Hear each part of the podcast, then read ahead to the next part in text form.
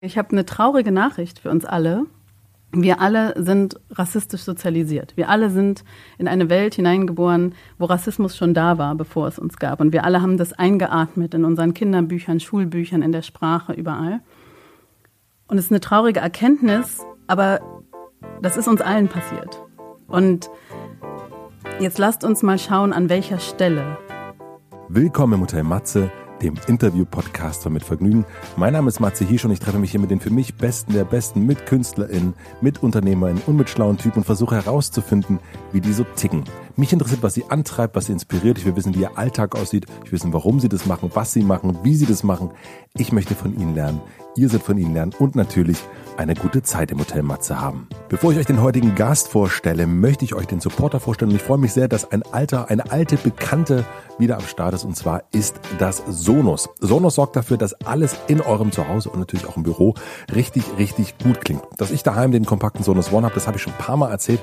Eine super Ergänzung dazu ist der Move. Das ist ein tragbarer Smart Speaker für Sound zum Mitnehmen, zum Beispiel von der Küche an den Schreibtisch ins Homeoffice oder dann in den Feierabend auf die Couch, in den Garten oder auf den Balkon.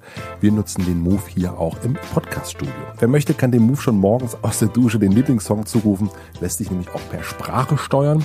Und jetzt hat Sonos noch was ganz, ganz Neues am Start. Das habe ich noch nicht getestet, aber ich freue mich schon drauf. Und zwar ist es die ARC. Das ist eine smarte Soundbar mit Dolby Atmos für echten, unglaublich vollen Kinosound in eurem Wohnzimmer oder vielleicht auch im Schlafzimmer, wenn ihr da lieber eure Filme guckt. Wenn ihr jetzt neugierig geworden seid, schaut am besten mal auf sonos.com vorbei. Da gibt es nämlich noch mehr Details zu einen Speakern, Smart Speakern, Soundbars, die eure Musik, natürlich auch Podcasts, Hörbücher, Filme, Serien, Games und so weiter und so fort einfach großartig klingen lassen. Vielen herzlichen Dank an Sonos für den erneuten Besuch und den Support und nun zu meinem heutigen Gast. Mein heutiger Gast ist Tupoka Ogette. Tupoka Ogette ist Trainerin und Beraterin für Rassismuskritik und Antirassismus. Gemeinsam mit ihrem Team begleitet sie Unternehmen, Organisationen und Verbände mit individuellen Workshops, Vorträgen und Beratungen auf ihrem rassismuskritischen Weg. Ihr Buch Exit Racism, Rassismuskritisch Denken lernen, ist bereits 2017 erschienen, aber gerade in aller Munde. Sie ist einer der wichtigsten Stimmen in der aktuellen Rassismusdebatte. Ich wollte wissen, wie es ihr jetzt gerade geht, wie sie die letzten Wochen erlebt hat. Wir sprechen natürlich sehr, sehr viel über Rassismus, über die aktuellen Entwicklungen und ihre leisen Hoffnungen. Wir sprechen über Herkunft, über den von ihr geprägten Begriff Happyland. Es geht um Sprache, Wut und falsche Annahmen. Ich habe mich gefragt, wie sie es schafft, gelassen zu bleiben. Ich weiß nicht, wie es euch geht, aber ich habe in den letzten Wochen sehr, sehr, sehr viel Neues über Rassismus gelernt und vor allen Dingen sehr, sehr viel durch Tupoka Augette, durch ihr Buch, durch ihre Arbeit. Und in diesem Gespräch sind noch viele weitere Sachen dazugekommen. An manchen Stellen wird es, gerade wenn Tupoka nachfragt, für mich auch ein bisschen unkomfortabel, aber das ist okay. Das gehört, glaube ich, dazu. Das ist jetzt sehr, sehr wichtig. Ihr werdet es gleich hören.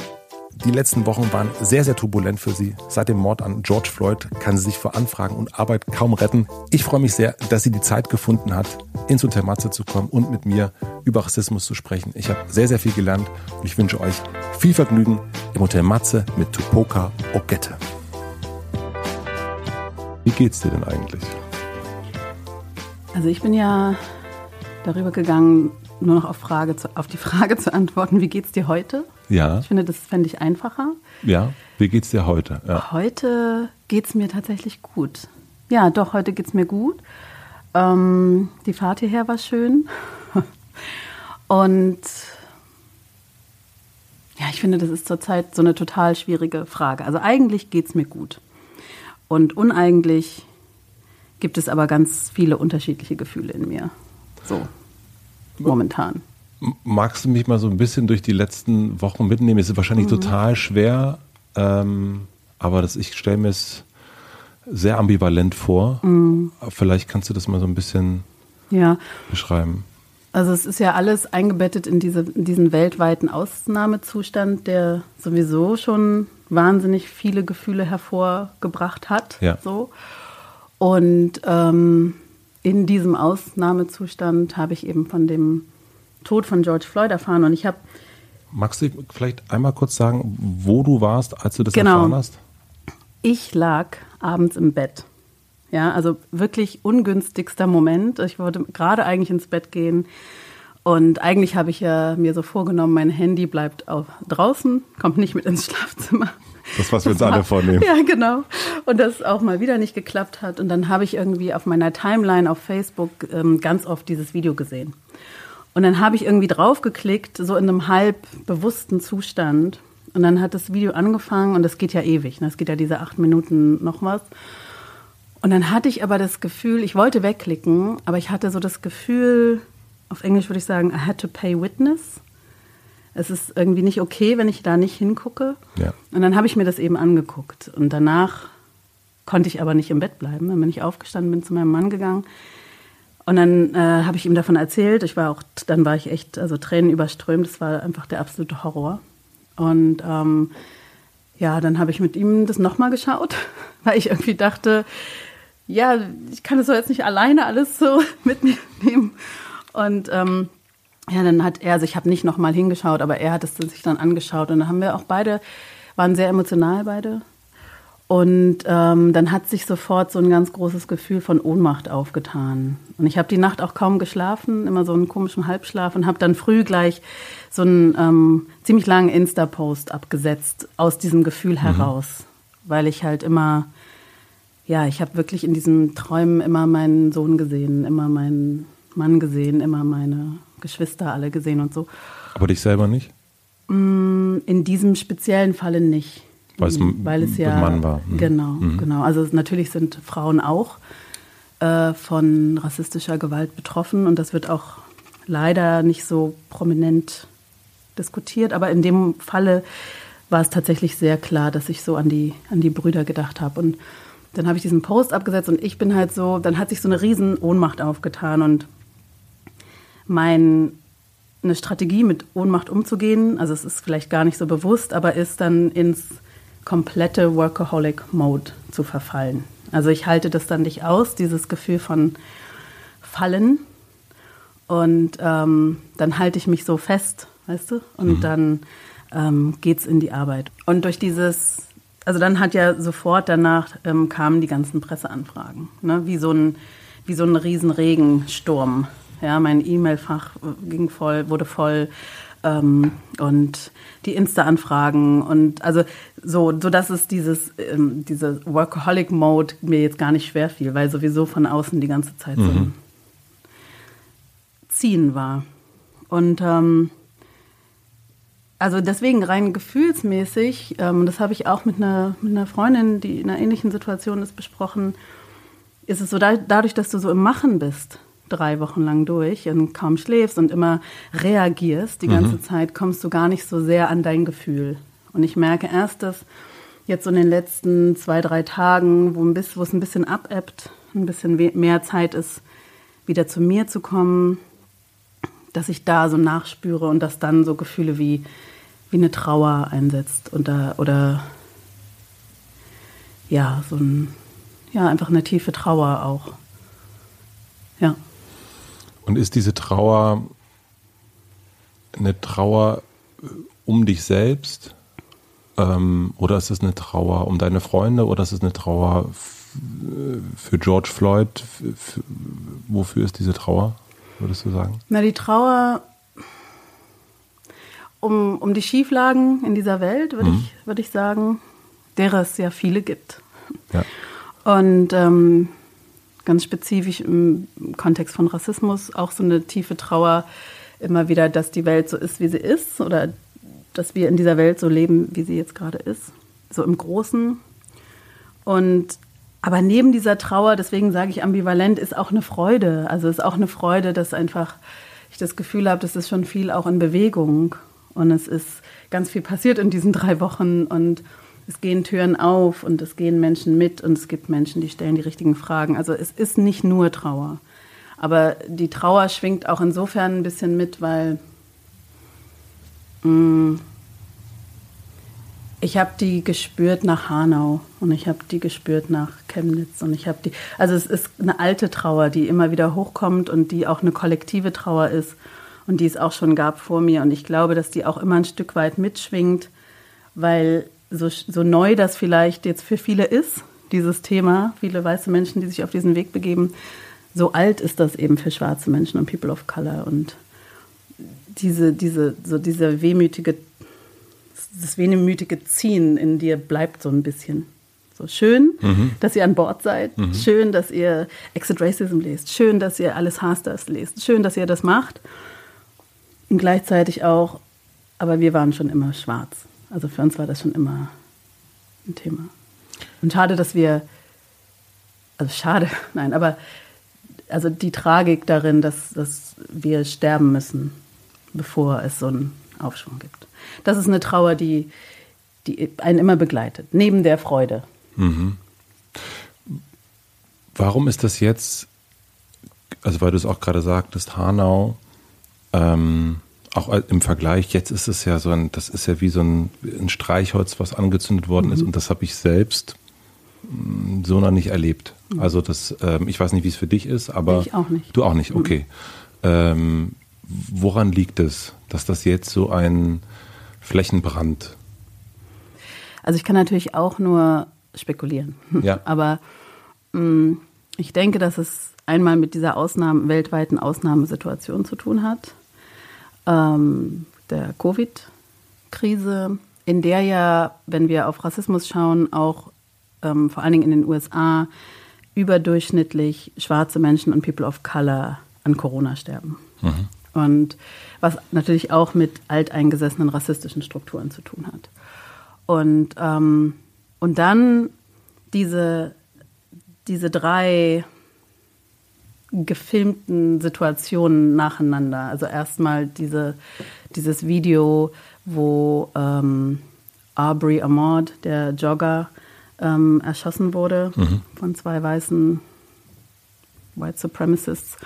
Ähm, und das gefilmt wurde. Und danach äh, dieses, dieses Video, äh, wo die Amy Cooper Christian Cooper hieß er, glaube ich, der Vogelbeobachter, der diese im Central Park diese weiße Frau Amy Cooper dabei gefilmt hat, wie sie ähm, ihren Hund nicht an die Leine legen wollte und wie sie quasi ganz bewusst sagt, vorlaufender Kamera, ich rufe die Polizei und sage, ein African American Man greift mich an. Ja. Und das ist ja immer so, diese Geschichten gab es schon immer, dass weiße Menschen das eben bewusst ausnutzen.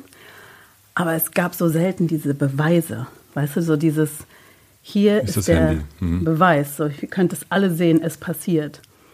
Und da äh, ne, hat es schon noch mehr geschäumt. Mhm. Und dann dieser grausame Mord von diesem schwarzen Mann, der sich, also der ja so ewig sich hinzieht und ähm, wo so offensichtlich dieser weiße Polizist das ja auch so genießt. Also der ist ja da Hände in den Hosentaschen, fast grinsend und ähm, hält das acht Minuten durch und der schwarze Mann, der nach seiner Mama ruft.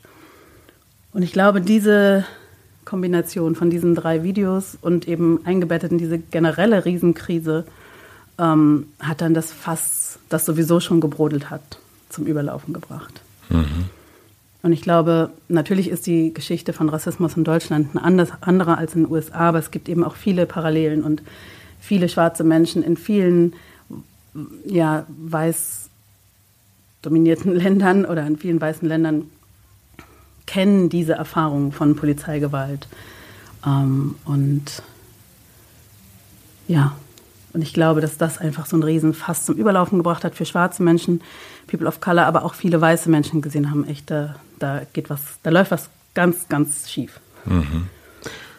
Und was glaubst du, wo wir da gerade stehen? Also was glaubst du, also es ist auch natürlich auch sehr hypothetisch und man mhm. kann es nicht wissen, aber es ist, ähm, glaubst du, dass es jetzt auch anders als vorher ist, dass, dass was etwas passiert? Also Wen meinst du mit wir?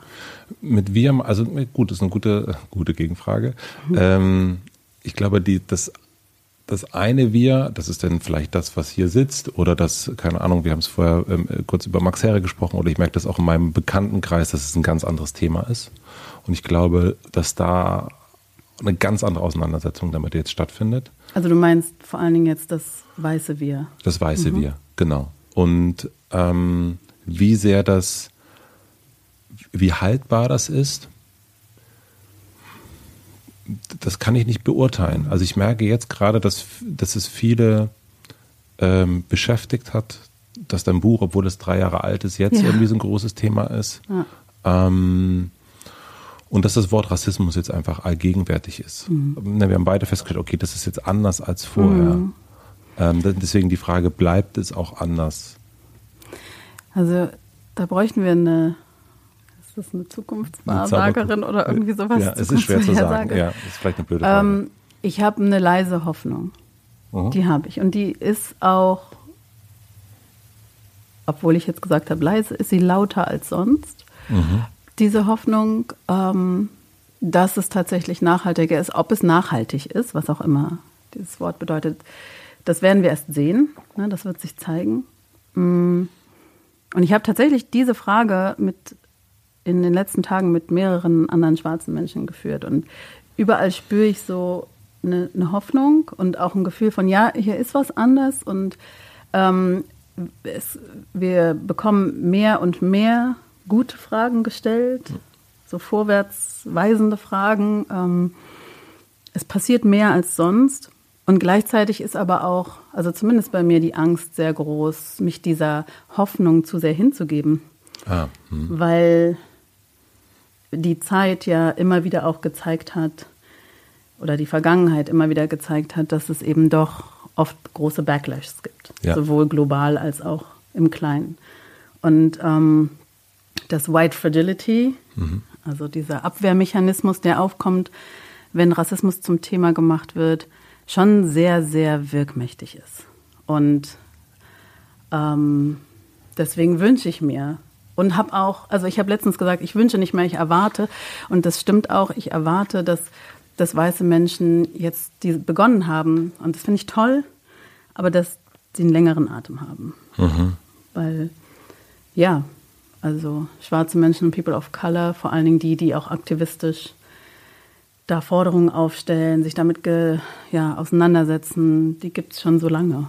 Und wir sagen schon immer wieder das Gleiche. Und auch, ja, so. Und deswegen hoffe ich es. Ich hoffe es. Ich merke, dass ähm, Anfragen kommen, die vorher nicht gekommen sind.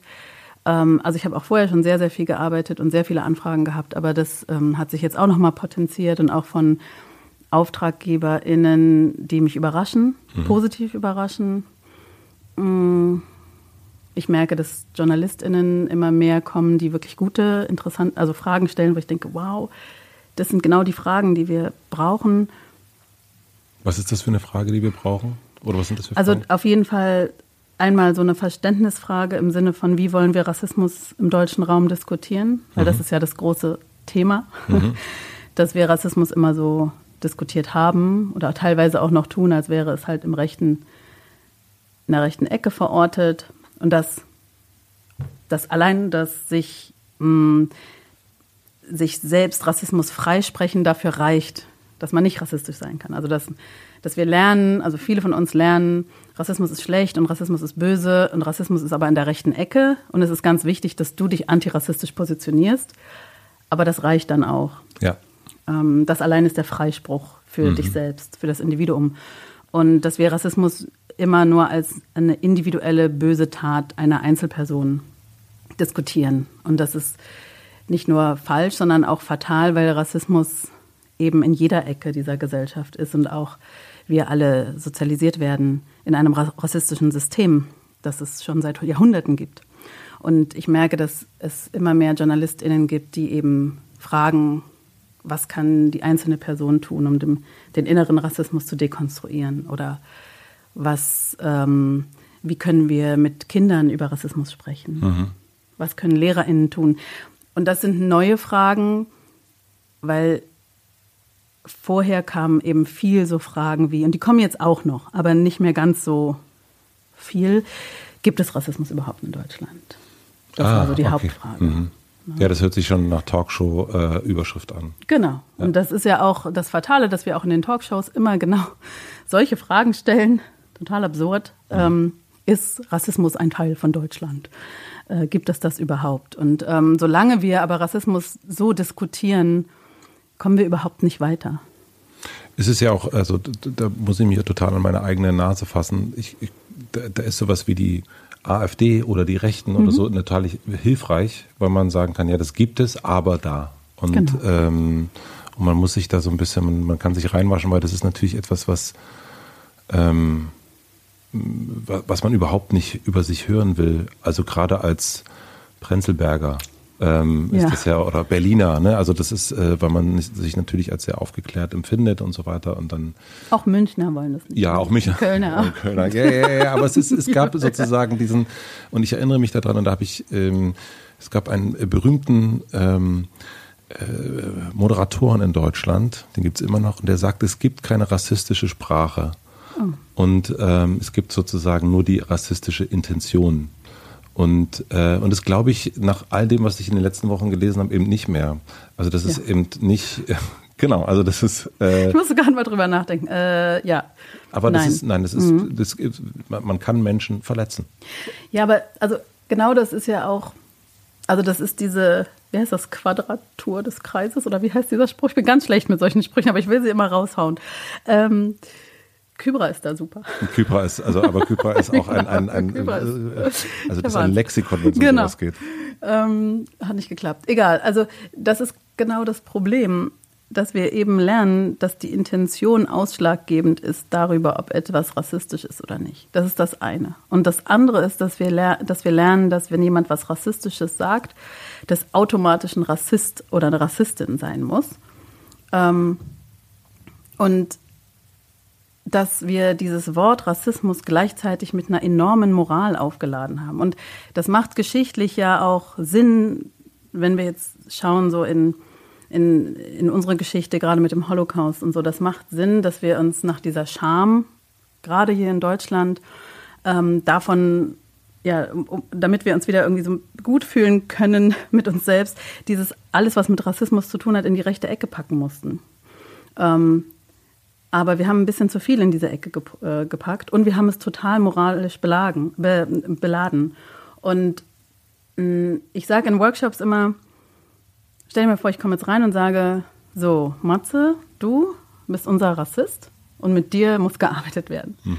Dann machen alle anderen drumherum, puh, ein Glück ich nicht. Mhm. Und du gehst wahrscheinlich auf die Barrikaden mhm. und zurecht. Mhm. Oder ich komme rein und sage, ich habe eine traurige Nachricht für uns alle wir alle sind rassistisch sozialisiert. Wir alle sind in eine Welt hineingeboren, wo Rassismus schon da war, bevor es uns gab. Und wir alle haben das eingeatmet in unseren Kinderbüchern, Schulbüchern, in der Sprache, überall. Und es ist eine traurige Erkenntnis, aber das ist uns allen passiert. Und jetzt lasst uns mal schauen, an welcher Stelle diese Sozialisierung also passiert ist und, und, und ja, wie das, wie das passieren konnte und welche Mechanismen dahinter stehen und wo der Rassismus steckt in der Sprache und so weiter. Das, das ist ein ganz anderes Gespräch, was wir dann führen. Dann haben wir nämlich nicht irgendwie Matze, den Rassisten am Pranger, sondern wir haben so eine kollektive Verantwortung, die daraus entsteht. Und natürlich, das ist wichtig, es gibt natürlich Rassisten und Rassistinnen, mhm. bekennende die Menschen, die sagen, ja, ich stehe dazu und finde das gut und ich bin, die gibt es und natürlich gibt es auch da, müssen wir da auch Gespräche führen gesellschaftlich. Mein Gesprächsangebot gilt aber allen anderen Menschen, alle anderen, die hier in dieser Welt geboren sind und eben Rassismus wie so ein Smog aufgesogen haben. Mhm. Und da haben Menschen, die von Rassismus betroffen sind und Menschen, die durch ein rassistisches System privilegiert sind, unterschiedliche Lernprozesse, unterschiedliche Auseinandersetzungen, unterschiedliche Gespräche zu führen. Aber es ist so wichtig, dass wir die führen. Mhm. Ich würde, äh, bevor wir da noch ein bisschen tiefer reingehen, noch ein bisschen mehr wissen wollen, wer du eigentlich bist und wo du oh, herkommst. So eine das, tiefe Frage. Ja, nein, es ist also, was ich weiß, du bist 1980 geboren. Richtig. Ähm, und bist, warst äh, erst in Leipzig die ersten Jahre, die ersten acht Jahre. Ja. Und dann seid ihr genau. abgehauen. Klingt direkt ganz groß das Wort, äh, nach West-Berlin. Warum seid ihr abgehauen? Also wir haben, also meine Mutter hat einen Ausreiseantrag gestellt. Okay, das klingt besser. Genau. Nicht ganz so aufregend. Ja, also es war aufregend, war es trotzdem auf jeden Fall. Ähm, ja, ich bin in Leipzig geboren, habe dort die ersten Jahr, acht Jahre verbracht und meine Mutter hat schon, ich glaube, einige Zeit davor einen Ausreiseantrag gestellt. Mm, da war mein Vater aber schon nicht mehr da. Also mein Vater ist äh, schwarzer Tansanier, der ist als Student nach Leipzig gekommen zu DDR-Zeiten war das ja so gang und gäbe, dass man die Elite aus anderen ähm, sozialistischen Brüderländern in Anführungsstrichen. Mosambik war auch. Ja, genau. Obwohl mein Vater, also ganz klar, der würde jetzt hier die Wand hochlaufen. Er würde, äh, Tansania war nicht sozialistisch. Und ähm, er hat immer gesagt, ich bin schwarz und nicht rot. Stark. ja, aber ähm, wie gesagt, er war eben Teil dieser ausgewählten Elite und ähm, ist dann zum Studium nach Leipzig gekommen, hat Agrarwissenschaften studiert in Leipzig und hat meine Mutter, die Studentin der Mathematik war, kennengelernt. Die haben sich verliebt und irgendwann bin ich entstanden. Und diese, diese. Wie schön du das sagst. Ja. Und diese sozialistische Freundschaft, sage ich immer, zwischen diesen beiden Ländern, die hielt aber nur so lange, wie eben auch das Studium ging. Und ähm, er musste dann äh, nach also er musste dann aus der DDR raus. Er hat noch in Westdeutschland promoviert. Ähm, aber die Wahl stand darauf, ob meine Mutter und ich halt mit nach Tansania gehen und aber nicht mit der Option zurückzukommen. Warum Oder war das ob so? sie, das kann ich dir nicht Ja, sagen. okay. Ich habe keine Ahnung. Also da müsste ich nochmal Mhm. in längere Gespräche gehen. Aber so ganz genau weiß ich nicht, aber so ist es, so war das. Und ähm, ja, er ist dann gegangen und meine Mutter ist da geblieben. Und dann hat sie aber einen Ausreiseantrag gestellt. Mhm. Und der wurde dann irgendwann bewilligt aus meinem Kinder-Ich. Ich war halt acht. Ähm, ich hatte das nicht so präsent, dass sie das irgendwie irgendwann gestellt hat. Und es war auch vielleicht, glaube ich, habe sie mir das auch nicht so bewusst gesagt, damit ich nicht rumlaufe und überall sage, wir gehen weg. Ne? Also es war ja auch. Und ähm, mh, also aus meiner Kinderwahrnehmung war das dann so, dass ich von der Schule kam und es hieß, okay, wir müssen jetzt gehen. Pack deine Sachen und wir gehen. Und dann, weil dieser Ausreiseantrag, sobald er einmal bewilligt würde, wurde, hatte man 24 Stunden Zeit, um Ach zu so, gehen. kurz. Ah, Ja. wusste ich auch nicht. Okay. Mhm. Und ähm, meine Großeltern, mit denen ich eben auch sehr eng war, also meine Mama war auch sehr jung, als sie mich bekommen hat, sie war 18. Ähm, deswegen waren meine Großeltern auch sehr involviert. Ähm, die haben dann das alles wahrscheinlich gemacht mit der Wohnung und so weiter, ich weiß es nicht.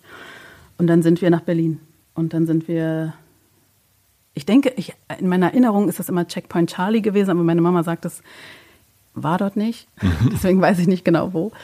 Ähm, aber irgendwo in Berlin dann über die Grenze. Und es war schon sehr aufwühlend und sehr ein großer Schock für mich als Kind. Was, also wahrscheinlich Von wurden. diesem, ja, dieses behütete Leipzig mit meinen Großeltern, mittags um zwölf Mittagessen und Abendbrot und also so einfach so erwartbar und, und sehr, sehr behütet Ja. aufzuwachsen. Also innerhalb der Familie, ne? Also natürlich gab es Rassismus außerhalb, aber ähm, innerhalb dann in, nach Berlin zu kommen. Ich hab, das war eine Riesenstadt und da gab es auf einmal Menschen mit grünen Haaren und so. Ich weiß, dass ich in der U-Bahn saß, meiner Mutter, und dann irgendwie so, Mama, guck mal, der hat eine grüne Haare. Und so, und sie fand das mega peinlich, dass ihr Kind so uncool war. Aber ja, das war halt eine sehr, war ein krasser Cut einfach. Und wir haben da auch in Kreuzberg gewohnt und es war alles, also es gab keinen Schulhort damals. Das heißt, ich bin zur Schule gegangen, aber meine Mutter hat dann schnell viel gearbeitet und das war einfach ganz anders und viel härter. So. Heute wird man ja ganz viele Instagram-Fotos machen. Ähm, äh, damals ging das noch nicht. Ähm, aber wenn es damals welche gegeben hätte, was würden wir dann da drauf sehen? Na, mit acht hätte ich jetzt auch jetzt, glaube ich, noch, auch noch nicht, gemacht. aber dann vielleicht zehn. Na gut, dann war dann gerade die, ist die Mauer gefallen. Erinnerst du dich daran? Ja, und ich habe auf der Mauer oben drauf getanzt. Das weiß ich. Und ähm, Davon würde es auf jeden Fall ein Instagram Davon geben. wird es definitiv ein Instagram-Bild geben. Mm. Und ähm, auch, ich, ich, es gibt ein Foto, das wäre wahrscheinlich auf Instagram, wo wir quasi auf der anderen Seite der Mauer, auf der Westseite, das erste Mal entlanglaufen. Und das war, glaube ich, für meine Mama sehr emotional. Ähm, das gibt es, wo wir beide da so langlaufen. Ähm, ja, ich erinnere mich an, äh, und ich erinnere mich auch, dass das alles sehr aufregend war, aber ich glaube, für mich prägend war, dass wir meine Großeltern nicht erreicht haben, weil die Telefone immer besetzt waren und so. Also so als Kind hast du dann so punktuelle Wahrnehmungen, die dann so. Du hast ja mal gesagt, also für mich, ich bin ja 1979 geboren, ähm, auch im Osten. Und für mich ist das schon etwas, was total, also so auch Sozialisierung, Prägung ganz tief drin ist. Und du hast aber gesagt, du hast eigentlich keine ähm, Ostdeutsch, also du fühlst dich nicht Ostdeutsch. Ähm, äh, kannst du, Habe ich das gesagt? ja, Ich glaube, ich meine, Ich bin jetzt nicht sicher. Also hm, oder das hast du gesagt, das Aber hast ich, du gesagt. Ich meine, wenn du jetzt auf dieses eine Taz-Interview hinaus willst, ähm, wo ich meine, ich habe ja nur einmal öffentlich so darüber gesprochen. Aber jedenfalls war da eher die Frage, ob ich so eine Art ostdeutsche Identität es verspüre. Es ging um Identität, genau. Und ob ich ähm, im Vergleich zu der Identität als schwarze Person und ich habe gesagt, dass dieses Schwarzsein überwiegt in meiner Auseinandersetzung rückblickend. Und dass ich jetzt nicht so, also ich meine, ich war acht. Natürlich gibt es bestimmte Dinge und Orte, die mir sehr lieb sind. Ich liebe Leipzig nach wie vor. Mhm. Ich finde es eine wunderschöne Stadt und ich kenne den Geruch in dem Haus meiner Großeltern im Treppenhaus und also ich kenne dort jeden Winkel und so und ähm, habe auch eine Ver Verbindung zu den Menschen, die ich einfach da schon sehr lange kenne. Ähm, aber ich würde jetzt nicht sagen, ich bin eine ostdeutsche Person. Also weil ich glaube, ich bin ja mit acht gekommen nach Westberlin und dann kam dann irgendwie die Pubertät und das, die nimmt man ja so ganz bewusst wahr. Mhm. Und äh, was da so in der Pubertät passiert alles und so und was man da erlebt. Und mh, mm, für mich ist das auf jeden Fall Berlin-Kreuzberg gewesen. Ja. So und ich habe eine Liebe für Leipzig, aber ja, Berlin ist irgendwie auch gleichermaßen mein, mein Ort, den ich sehr mag. Und wie war das als Teenager in Kreuzberg? Hm. Ähm, ja, aufregend und unaufregend. Ich weiß nicht, also meine Mutter halt alleinerziehend und ähm, wir hatten auch schon eine Zeit, wo wir sehr wenig Geld hatten. Ähm, Warst du ein Schlüsselkind? Genau, ja, stimmt, Schlüsselkind. Ja, dass das diesen, dieser Begriff, wo du jetzt den sagst, ich war definitiv ein Schlüsselkind, weil es eben keine Strukturen gab, ja. wo ich hätte hingehen können. Und dann war die Schule Mittag zwölf zu Ende und dann bin ich irgendwie alleine nach Hause. Also ich war sehr früh sehr selbstständig, musste das halt auch dann sein. Mm, ich weiß, dass ich da ähm, viele Freunde hatte, wir viel auf dem Hof waren. Ähm, aber eben auch, ich meine, das SO 36 war damals ja schon auch nochmal eine ganz andere Nummer, als es heute ist. Also viel, viel Drogen und so weiter. Und das war so auch Teil meines Alltags, also nicht die Drogen überhaupt nicht, sondern dieses einfach so Vorbeilaufen an irgendwie Junkies und ähm, ja, so abgerissene Häuser und sowas. Also das, ähm, ich weiß, dass irgendwie mal Freunde zu Besuch kamen, die irgendwie so in Bayern in so einem Dorf irgendwo gelebt haben, so eine Familie, die waren gleich alt wie mhm. ich das Kind. Die waren total geschockt, wie ich lebe und so.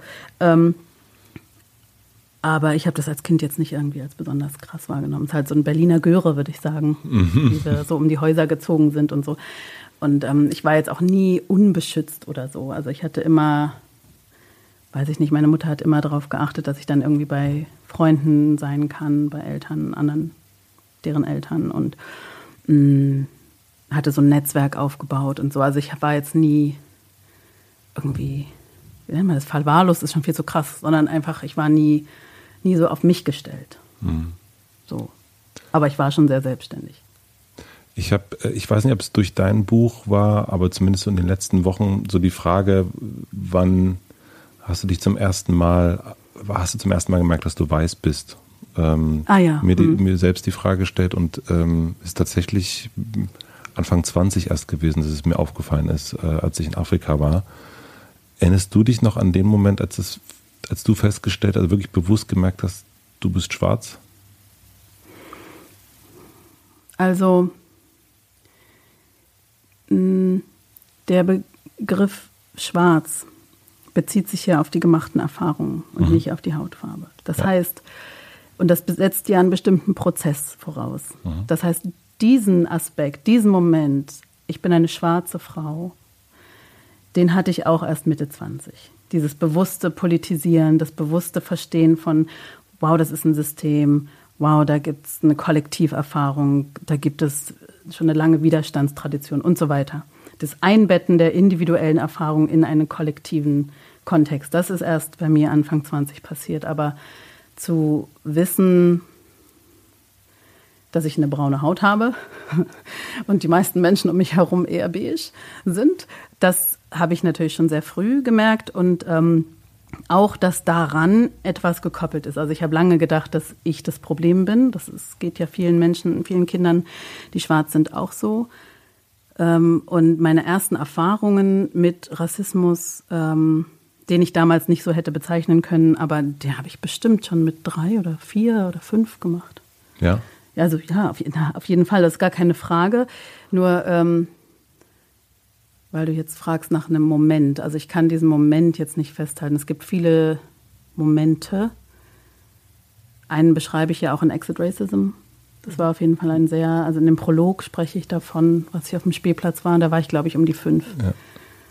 Und ein weißer Vater von einem fremden weißen Jungen ähm, sagte, hier stinkt's nach N-Wort. Und ich erinnere mich an die Scham, die aufkam und dieses Gefühl von mit mir ist irgendwas nicht okay. Aber ich hätte nie benennen können, das ist jetzt rassistisch, sondern mhm. ich habe gedacht, oh Gott, ich stinke. Mhm. Das hast du Wie wirklich. Peinlich. Mhm. Ne, ist ja ganz schlimm. Und natürlich, und das hat total wehgetan. Und ich wusste, der Mann ist irgendwie böse, aber ich hätte nie übersetzen können, er ist das Problem, mhm. nicht ich. So. Mm. Und das sind schon Erfahrungen, die habe ich schon sehr früh gemacht, also im Kindergarten. Ja auf der Straße. Mhm. Ja, bei uns, also ich, äh, wie gesagt, aus Südbrandenburg, da ähm, gab es dann nach der Wende, ähm, das war dann um die Zeit auch Hoyerswerda und so weiter, und da, mhm. ähm, ja. da sind wir wirklich zum ersten Mal mit Ausländern zusammengekommen in irgendeiner Form, haben die wirklich auch so nahe gesehen. Ähm, und da ist es ja, ist ja so bei uns auch wirklich dieser Rechtsradikalismus, das, das mhm. äh, ein Wahnsinn gewesen. Und du hast Ausländer ja jetzt in so in Anführungsstrichen gemacht. Ja. Warum hast du das? Ähm, weiß ich gar nicht. Okay. Nein, ich wollte nur wissen, weil mh, mm, die Frage, es ist ja auch immer so eine Diskussion von wäre ich dann auch ein Ausländer. Also genau, es gibt ja, ja, schwarze deutsche Menschen und genau. Also ich glaube, das liegt ein bisschen daran, also da mh, mm, es ist, glaube ich, hat ein, was das Buch ja auch macht oder was auch die, die letzten drei Wochen macht, ist eine, ist total vorsichtig zu werden. Also bei mir. Also so auch ähm, schwarz, People of Color, ähm, also das war äh, im, im, den, im letzten Jahr, in den Jahren zuvor, war das das Thema Gendern. Mhm. Ja, und ähm, Panik. Ich, nein, ich erinnere mich, ich erinnere mich noch an ein Interview, ich weiß gar nicht, mit wem es war. Mhm. Äh, und dann sagte ich ja, ihre MitarbeiterInnen. Und er sagte, ich habe doch nicht nur Mitarbeiterinnen. Ich meine, okay. nee, wegen Gendern. Also, ach so, okay. Ähm, ja, nee, und deswegen okay. ist es, glaube ich, so diese, diese Vorsicht und dieses, äh, man, ähm, ja. äh, es gibt ja, die, du hast ja diese, diese äh, Phasen, ich habe es mir auch nochmal aufgeschrieben, mm. äh, ähm, und es ist, vielleicht bin ich in zwischen Scham, Schuld, Anerkennung. Dass also, das dann macht, mm. Ausländer. Was? Ja, ich, also ich habe ja einfach zurückgefragt, weil es mhm. mich einfach interessiert hat und weil es so wichtig ist zu gucken, was meinen wir eigentlich, was wollen wir eigentlich sagen und was produziert Sprache. Gar nicht um jetzt irgendwie mit so einer Keule zu kommen, sondern einfach, weil ich mir so sehr bewusst bin dessen, was Sprache einfach für eine Wirklichkeit produziert. Und wenn du aufwachst, aufwächst und ähm, immer geandert wirst als die andere, also ich, ne, ich bin in Leipzig groß geworden, ich habe Deutsch gedacht, geträumt, ge ich war nie woanders und trotzdem ist in mir die Vorstellung entstanden, schon als kleines Kind, ich gehöre nicht hierher. Ja. Und das ist total absurd, weil ich gar nicht wusste, ja, aber wo, wohin denn? Und weil Menschen halt immer gesagt haben, ja, wie ist es denn, wann gehst du denn zurück? Und erzähl doch mal von zu Hause und so. Und ich immer so, hä, wieso denn von, weiß ich nicht, Leipzig Südvorstadt? nee, nee, von da. Und dann schleicht sich so dieses Gefühl ein, dass dein Gefühl von, was du eigentlich denkst, was zu Hause ist, nicht legitim ist. Mhm. Und als ich dann das erste Mal nach Tansania gefahren bin mit neuen, mit großen Erwartungen, jetzt endlich nach Hause zu kommen, was eigentlich absurd ist, weil zu Hause kennt man ja eigentlich schon. Mm, und dann kam eben dieses große Erwachen, dort anzukommen und zu merken, das ist überhaupt nicht dein Zuhause. Und das ganz vieles ganz fremd und Menschen sind total nett und wunderbar und so. Aber ähm, das ist auch nicht dein Zuhause. So.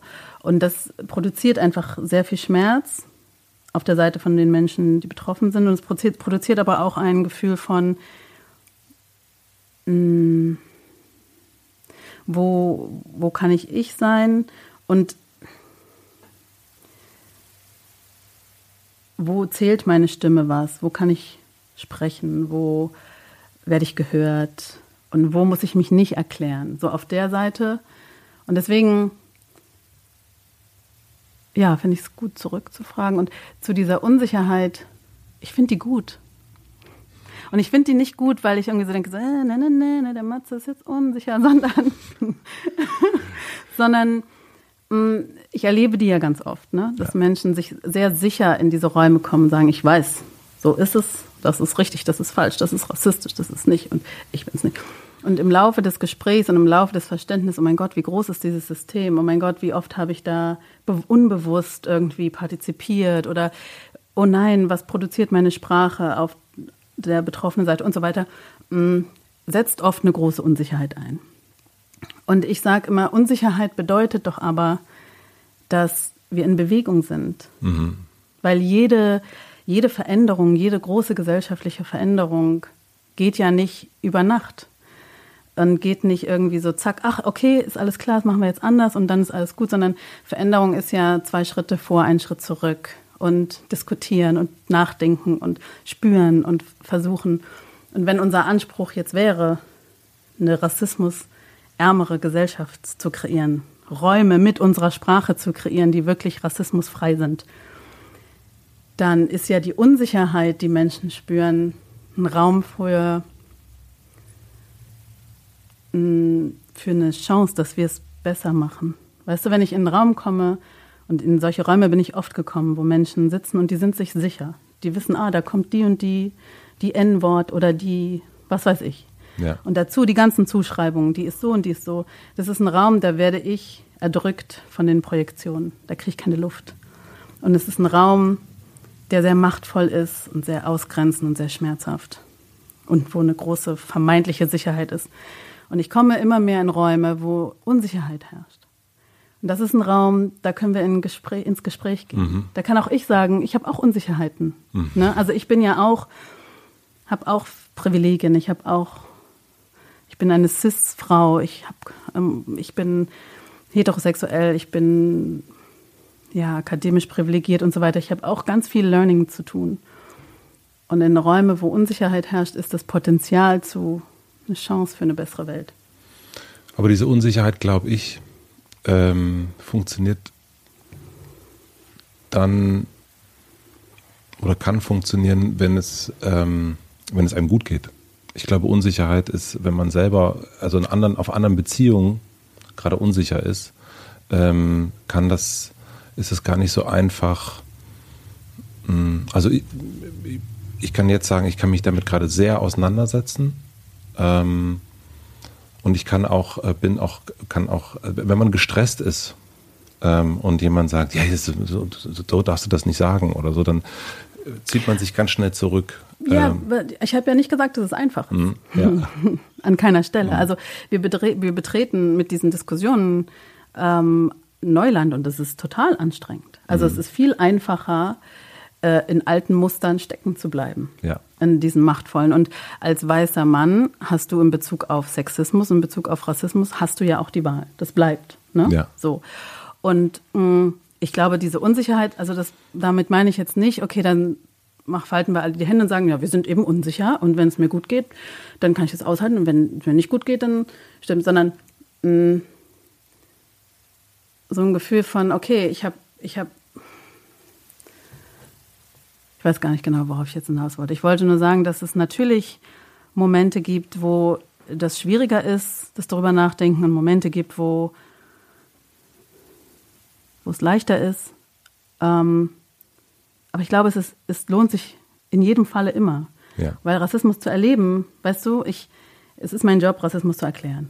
Und wenn ich in diese Räume bewusst reingehe, dann mache ich das auch mit viel Geduld und Empathie und so weiter. Aber ich bin ja auch ein Mensch und ich in, in vielen Situationen im Alltag, wenn irgendwie das zehnte Mal an einem Tag was passiert, dann habe ich nicht die Geduld. Dann habe ich nicht die und mh, mm, die Kraft, jetzt nochmal das ruhig zu erklären. Und ich glaube, dass man das auch, dass das auch zu dieser Unsicherheit dazugehört. Mhm. Das aushalten zu müssen, das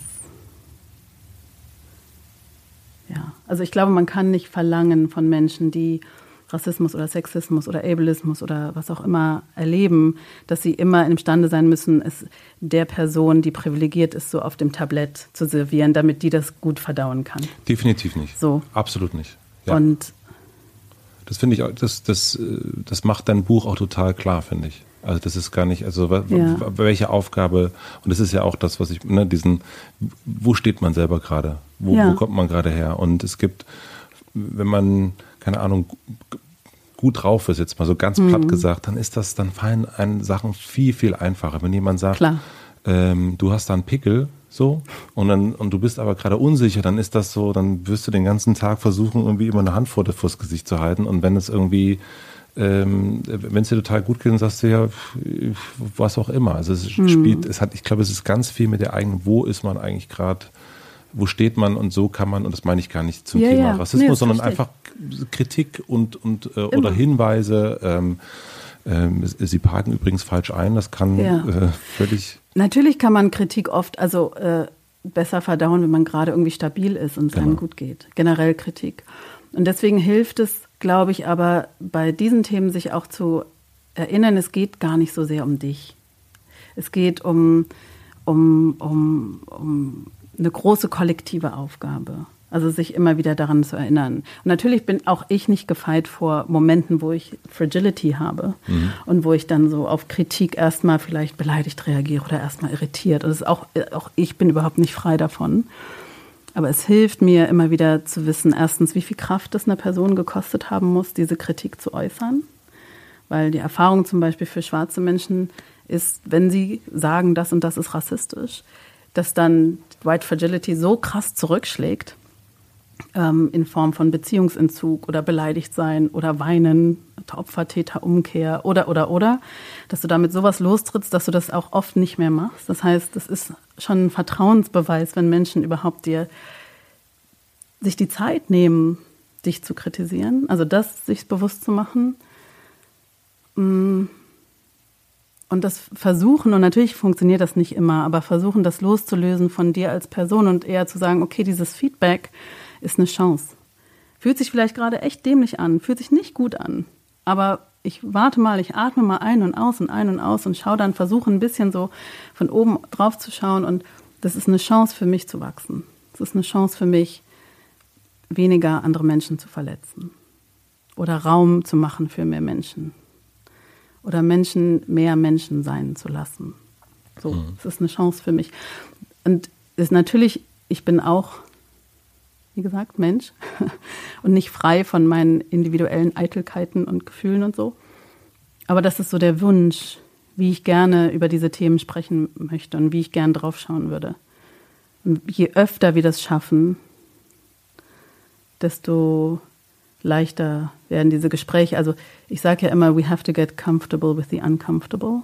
Wir müssen mit den, ich weiß gar nicht, also diese, wir müssen das aushalten lernen, diese schwierigen Gespräche zu führen, weil nur die tatsächlich dazu führen, dass unsere Welt sich verändert.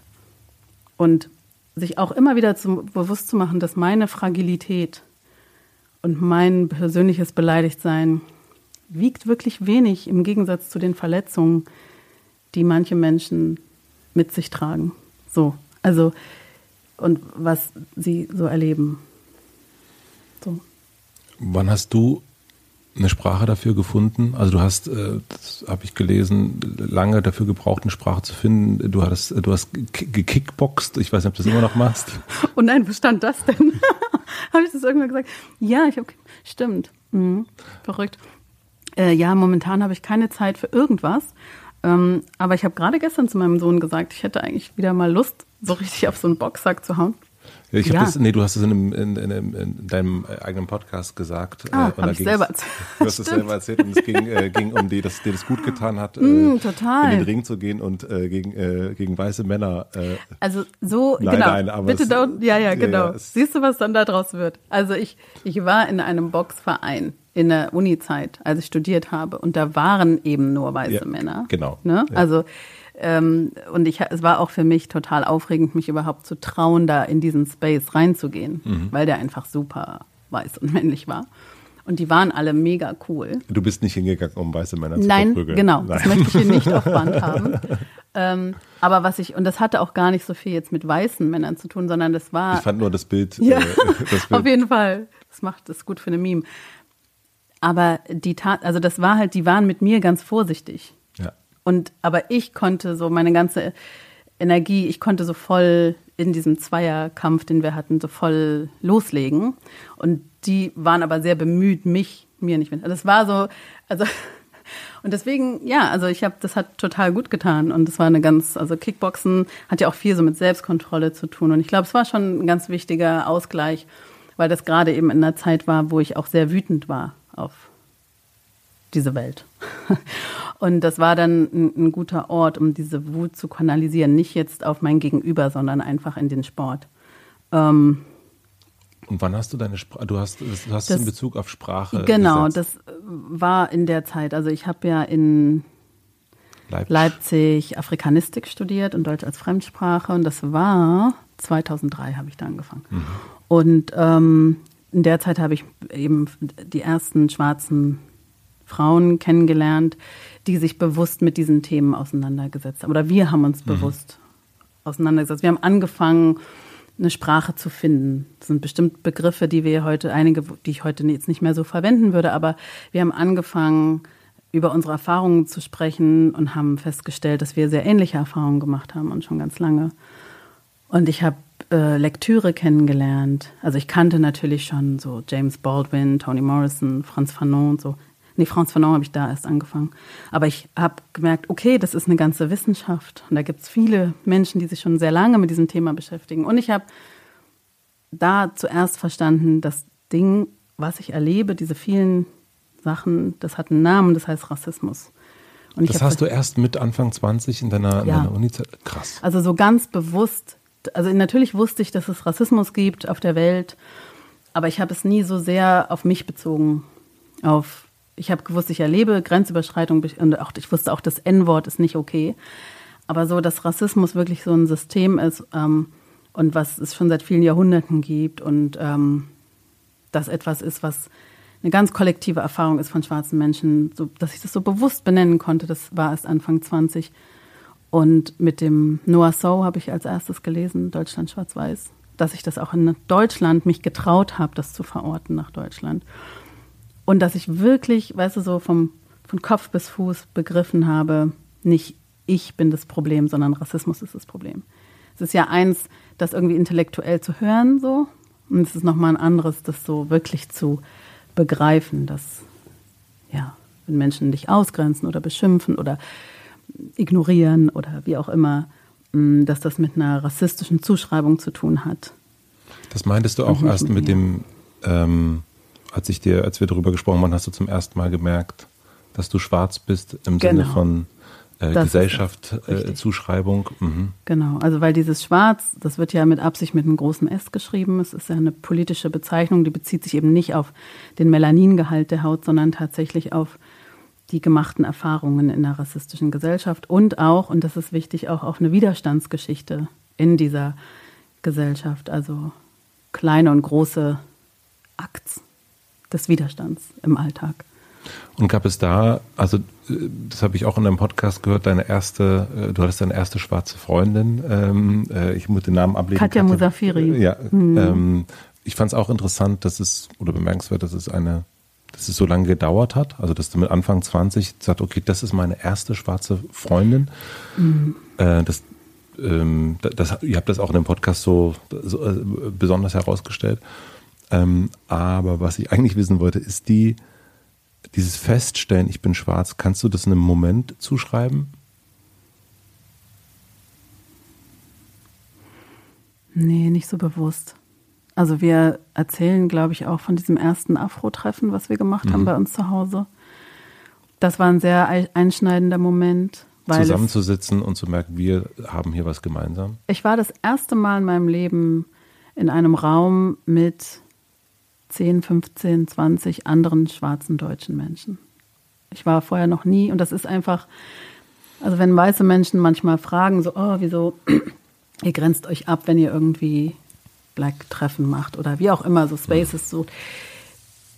Wenn du in einer weißen Mehrheitsgesellschaft aus, aufwächst, als weißer Mensch, bist du immer mit weißen Menschen umgeben. Immer.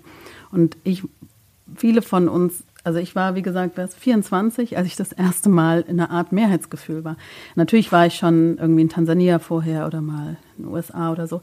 Aber so in meiner, meinem Zuhause, das war sehr bewegend und ein sehr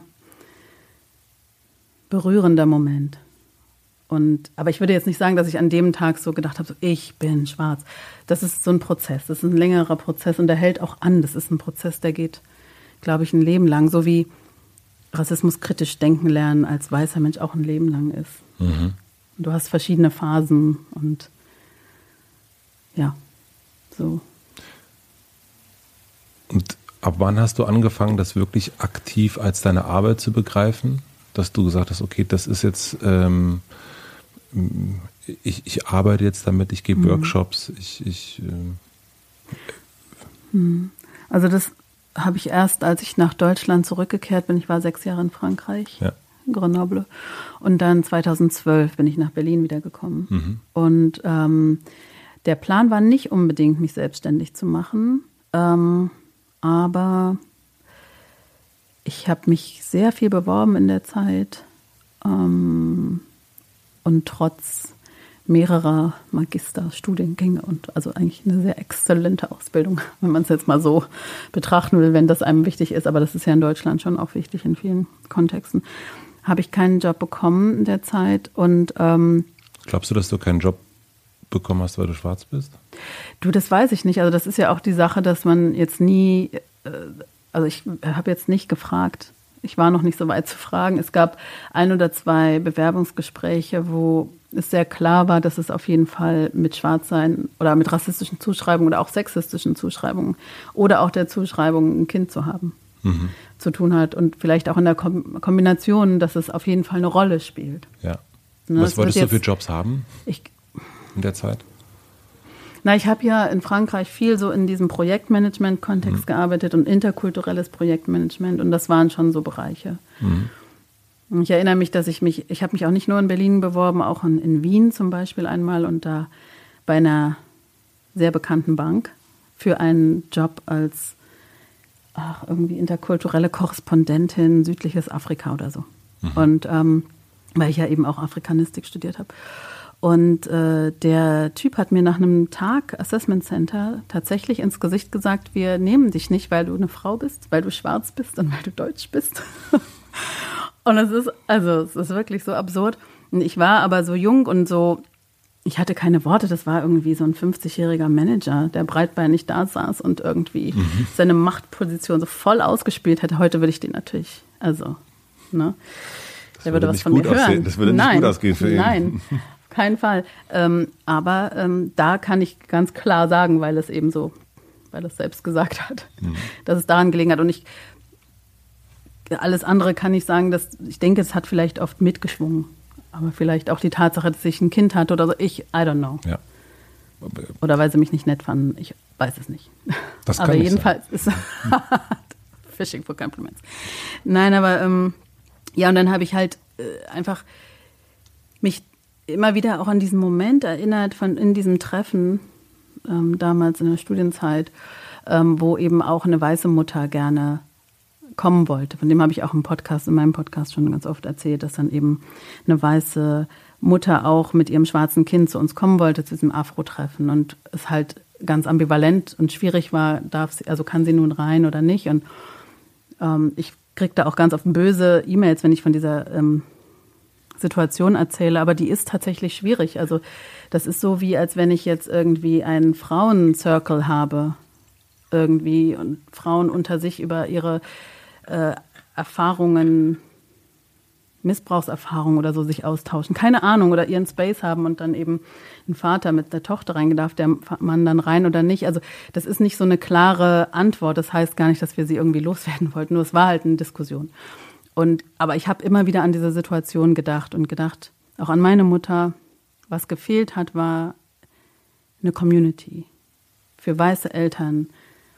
Weiße Eltern, wenn sie schwarze Kinder haben oder Kids of Color, brauchen ein Netzwerk, eine Community, weil sie Erfahrungen machen als Eltern von schwarzen Kindern, Kids of Color, die eben weiße Eltern von weißen Kindern nicht machen.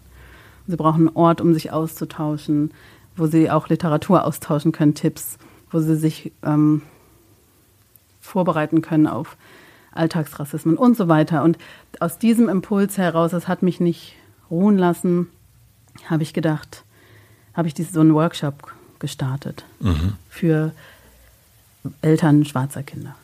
Und das, äh, ich, also diesen, es gab auch schon, also Manuela Ritz zum Beispiel hat auch schon ähm, Workshops in diese Richtung angeboten. Wer also, Manuela Ritz? Manuela Ritz ist ähm, auch eine schwarze deutsche Aktivistin hm. und ähm, hat auch ein ganz tolles Buch geschrieben. Ich meine, das heißt Die Farbe meiner Haut. Ähm, auch Antirassismus und Anti-Adultismus-Trainerin. Mhm. Ähm, also ich will das gar nicht claimen, dass ich jetzt die erste war mit so einem Workshop. Ähm, aber ich habe den angeboten, habe sehr schnell sehr viele Angebote, Einladungen bekommen. Ah ja. In ganz Deutschland. Und ähm, es hat sich sehr schnell so wie so ein Lauffeuer so rumgesprochen. Und ähm, dann aus diesen Workshops kamen halt dann wieder andere Angebote und so. Und dann ist das einfach so fließend so passiert, dass irgendwie klar war, okay, ah, es sind jetzt so viele Angebote, da kann ich sogar von leben. Aha, okay, dann mache ich mich jetzt selbstständig. Und oh, ich habe ja auch ein gutes Gespür für Gruppen und für Menschen und so. Wie läuft so ein Workshop ab? Du hast es erst schon mal kurz auch angedeutet mit dem äh, mhm. Matze ist Rassist oder ist nicht Rassist, sondern. ja, das, also das darfst du jetzt nicht so stehen nein, lassen. Nein, nein, nein, nein, nein, nein. Rassistisch sozialisiert, so, ja. ja. Rassist, nein, nein würde ich okay, jetzt mal gut. behaupten. Sonst wäre ich, glaube ich, nicht hier. Ähm, wie läuft so ein Workshop ab? Mm, es kommt ein bisschen auf die Zeit an, die die mhm. Menschen haben. Mhm. Und idealerweise, sage ich jetzt mal, würde das mindestens zwei Tage gehen. Ja. Und dann würden wir uns am ersten Tag sehr äh, konzentrieren auf das Ich, also meine Position, also jetzt nicht ich, Tupoka, sondern ich, teilnehmende Personen des Workshops, mh, mm, innerhalb dieses Konstrukts. Also du würdest ähm, lernen über historische Bezüge, also die Einbettung von Rassismus in einen historischen Kontext. Ähm, damit einfach klar wird, okay, das ist jetzt nicht nur was Punktuelles, das gibt es seit vielen Jahrhunderten und es gibt eine Narrative, die schon ganz lange Kontinuität hat und es gibt es in allen Bereichen. Du würdest ähm, aufgezeigt bekommen an verschiedenen Stellen ähm, der Gesellschaft. Wir haben immer auch so ganz viele zum Beispiel Bildmaterial dabei, ähm, aus der Werbung, aus Schulbüchern, aus Kinderbüchern, ähm, die, die, die wir auslegen, die Menschen anschauen können. Und wo ihnen dann nochmal so, dadurch, dass es so geballt ist, auch bewusst wird, an wie vielen Stellen ähm, Rassismus im Alltag einfach auch vorkommt. Mhm. Also ein Bewusstmachen. Ja, genau. Mhm. Es würde dann auch viel Gespräche, Reflexionsgespräche geben. Ähm, und dann würden wir, machen wir viel zum Thema auch Vorurteile, aber ähm, also rassistische Vorurteile in dem Fall, aber eher so mit dem Blick auf, welche Funktion haben denn Vorurteile, welche Mechanismen liegen dahinter, welche gesellschaftliche Funktion. Und dann würden wir eben auch auf Privilegien schauen. Mhm. Was sind weiße Privilegien? Mhm. So. Ähm, und eben nicht so sehr mit dem Fokus auf Schuld und Scham, also gar nicht eigentlich.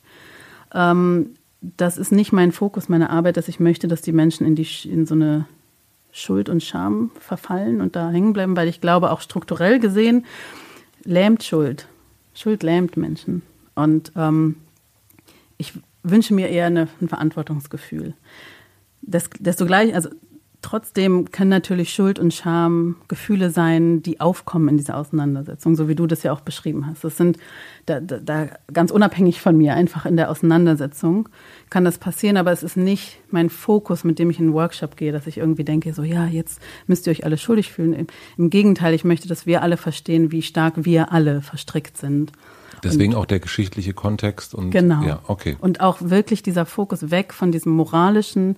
Es geht nicht um Schuld, aber es geht, verdammt nochmal, um Verantwortung. Mhm. Ne, also es geht um Verantwortung und mit dem Bewusstsein, okay, jetzt weiß ich was und jetzt weiß ich, welche Privilegien ich habe und jetzt kann ich die nutzen und jetzt kann ich, habe ich eine Verantwortung, diese Gesellschaft mitzugestalten. In was? einem positiveren Sinne. Was sind wiederkehrende Fragen, die du stellst, die du, du hast in deinem Buch auch. Die ich stelle oder die ich bekomme? Die du stellst. Also auch, du hast in deinem Buch, gibt es auch, äh, und deinem Hörbuch oder in deinem, in deinem richtigen Buch gibt es ja Übungen sozusagen an. Äh, Stimmt. Ähm, was sind Fragen, die man sich stellen sollte? Also da wäre wieder die Frage, wer ist Mann? Mhm. Ich, Matze. Naja, also weil hm? ich frage ja. nicht jetzt, sondern weil es ja ganz wichtig ist, ob jetzt eine schwarze Person, schwarze Cis-Frau mich fragt oder hm. ob jetzt ein weißer Mann mich fragt, einfach weil die Fragen unterschiedlich sind. Ja. Ähm, hm.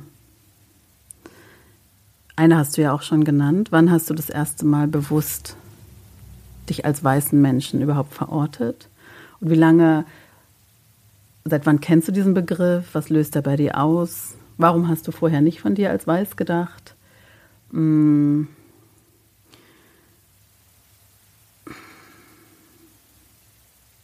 Ich überlege, weil die meisten Fragen, die Menschen, also die Leute fragen mich meistens. Und hm, ich habe das gar nicht so, dass ich da sitze und dann die Leute so ausquetsche, sondern es ist eher, dass ich bestimmte Inhalte zur Verfügung stelle und dann Menschen miteinander ins Gespräch kommen und daraus dann frag, mir Fragen stellen. Mhm. So rum ist es eher. Ich frage vielleicht zurück, so wie, wie ich jetzt auch schon ja. ein, zwei Mal gemacht ja. habe. Ja, was Menschen sagen, ja, da waren irgendwie ein ausländischer Junge in meiner Klasse und ich dann sage, was meinst du mit ausländisch? Ja. Und einfach um drauf, um einfach in, in die Diskussion zu kommen, was meine ich eigentlich, wenn ich sage, was möchte ich eigentlich sagen und was sage ich und was produziert meine Sprache und möchte ich das. Mhm. Also ich bin auch zum Beispiel, ich bin überhaupt nicht die Sprachpolizei. Also ich bin auch eine heftige Vertreterin davon, dass die gibt es nicht. Es gibt mhm. keine Sprachpolizei. Mhm. Ähm, Menschen dürfen in Deutschland, also wir haben ja eine große Meinungsfreiheit und Menschen dürfen sehr viel sagen. Mhm. So. Und ähm, ich möchte ein Gespräch darüber führen, was wir sagen möchten und wofür wir Verantwortung übernehmen können. Und das sind so Gespräche, in die wir gehen. Also ich bin jetzt nicht die, die sagt, du darfst jetzt nicht mehr das N-Wort sagen, aber ich bin die, die sagt, wenn du das N-Wort sagst, dann musst du dafür einstehen, Verantwortung übernehmen, dass du durch dieses N-Wort ein rassistisches System am Leben erhältst in dem Moment. Hm. Und die Wahl bleibt bei dir.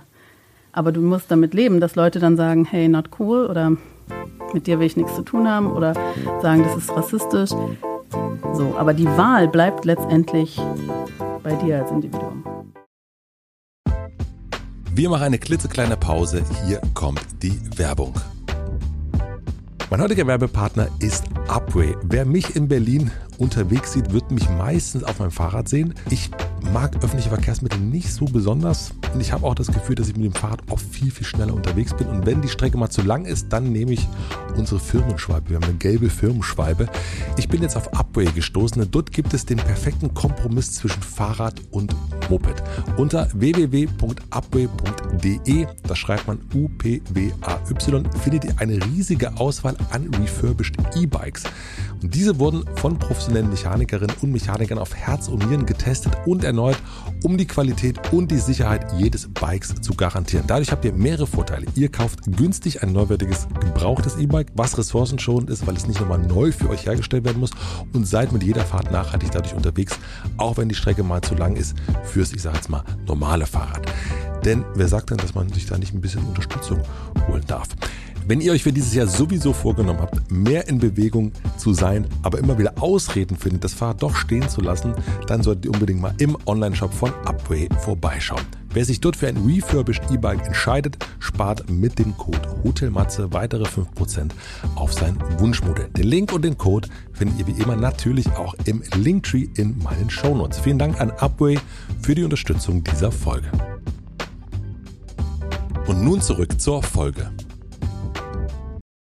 der Begriff Happy Land. Mhm. Ähm, ich lese mal die, äh, das vor, was du auf Instagram dazu geschrieben hast. Das, das, das Wort Happy Land habe ich zum ersten Mal in deinem Buch gelesen und vorher kann ich diesen Begriff nicht. Der, äh, du schreibst, der Begriff ist eine Metapher für einen Bewusstseinszustand, in dem sich Weise befinden, bevor sie sich aktiv mit Rassismus als System auseinandersetzen und der eigenen rassistischen Sozialisierung.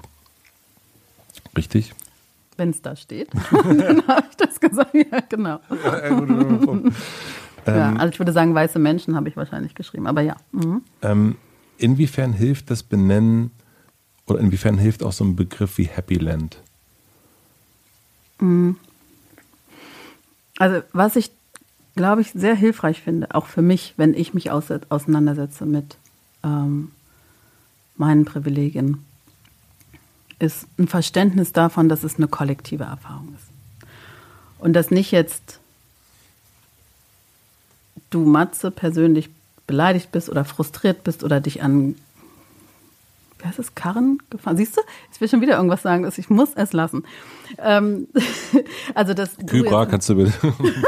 dass du jetzt irgendwie persönlich, sondern diese Erfahrung machen ganz viele Menschen. Und so Begriffe ähm, wie Happyland mm, geben also so eine metaphorische Beschreibung von eben in diesem Moment diesem Bewusstseinszustand. Und ich glaube, dass es Menschen hilft, Dinge inzwischen zu benennen. Und ich finde es ja ganz berührend und irgendwie auch cool, dass dieser Begriff jetzt so weitläufig auch benutzt wird mm, in vielen Kontexten.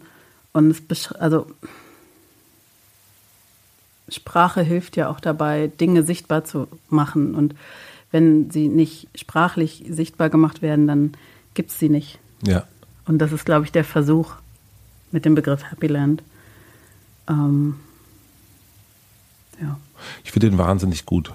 Also ich, ich finde, ähm, dass der so äh, präzise ist und äh, als ich das in deinem Buch gelesen habe, es gibt dann auch eine Stelle, wo du das dann irgendwie so beschreibst und es tut richtig weh, also weil es, äh, man ist so kurz sauer, ähm, also ich war das, nicht mhm. Mann, sondern ich, mhm. ähm, weil es ja auch so ein bisschen eine, ähm, Happy Land bedeutet ja auch ein bisschen, äh, also suggeriert oder hat mir suggeriert, dass ich das, dass ich ein bisschen Teletubby-mäßig äh, etwas sehe.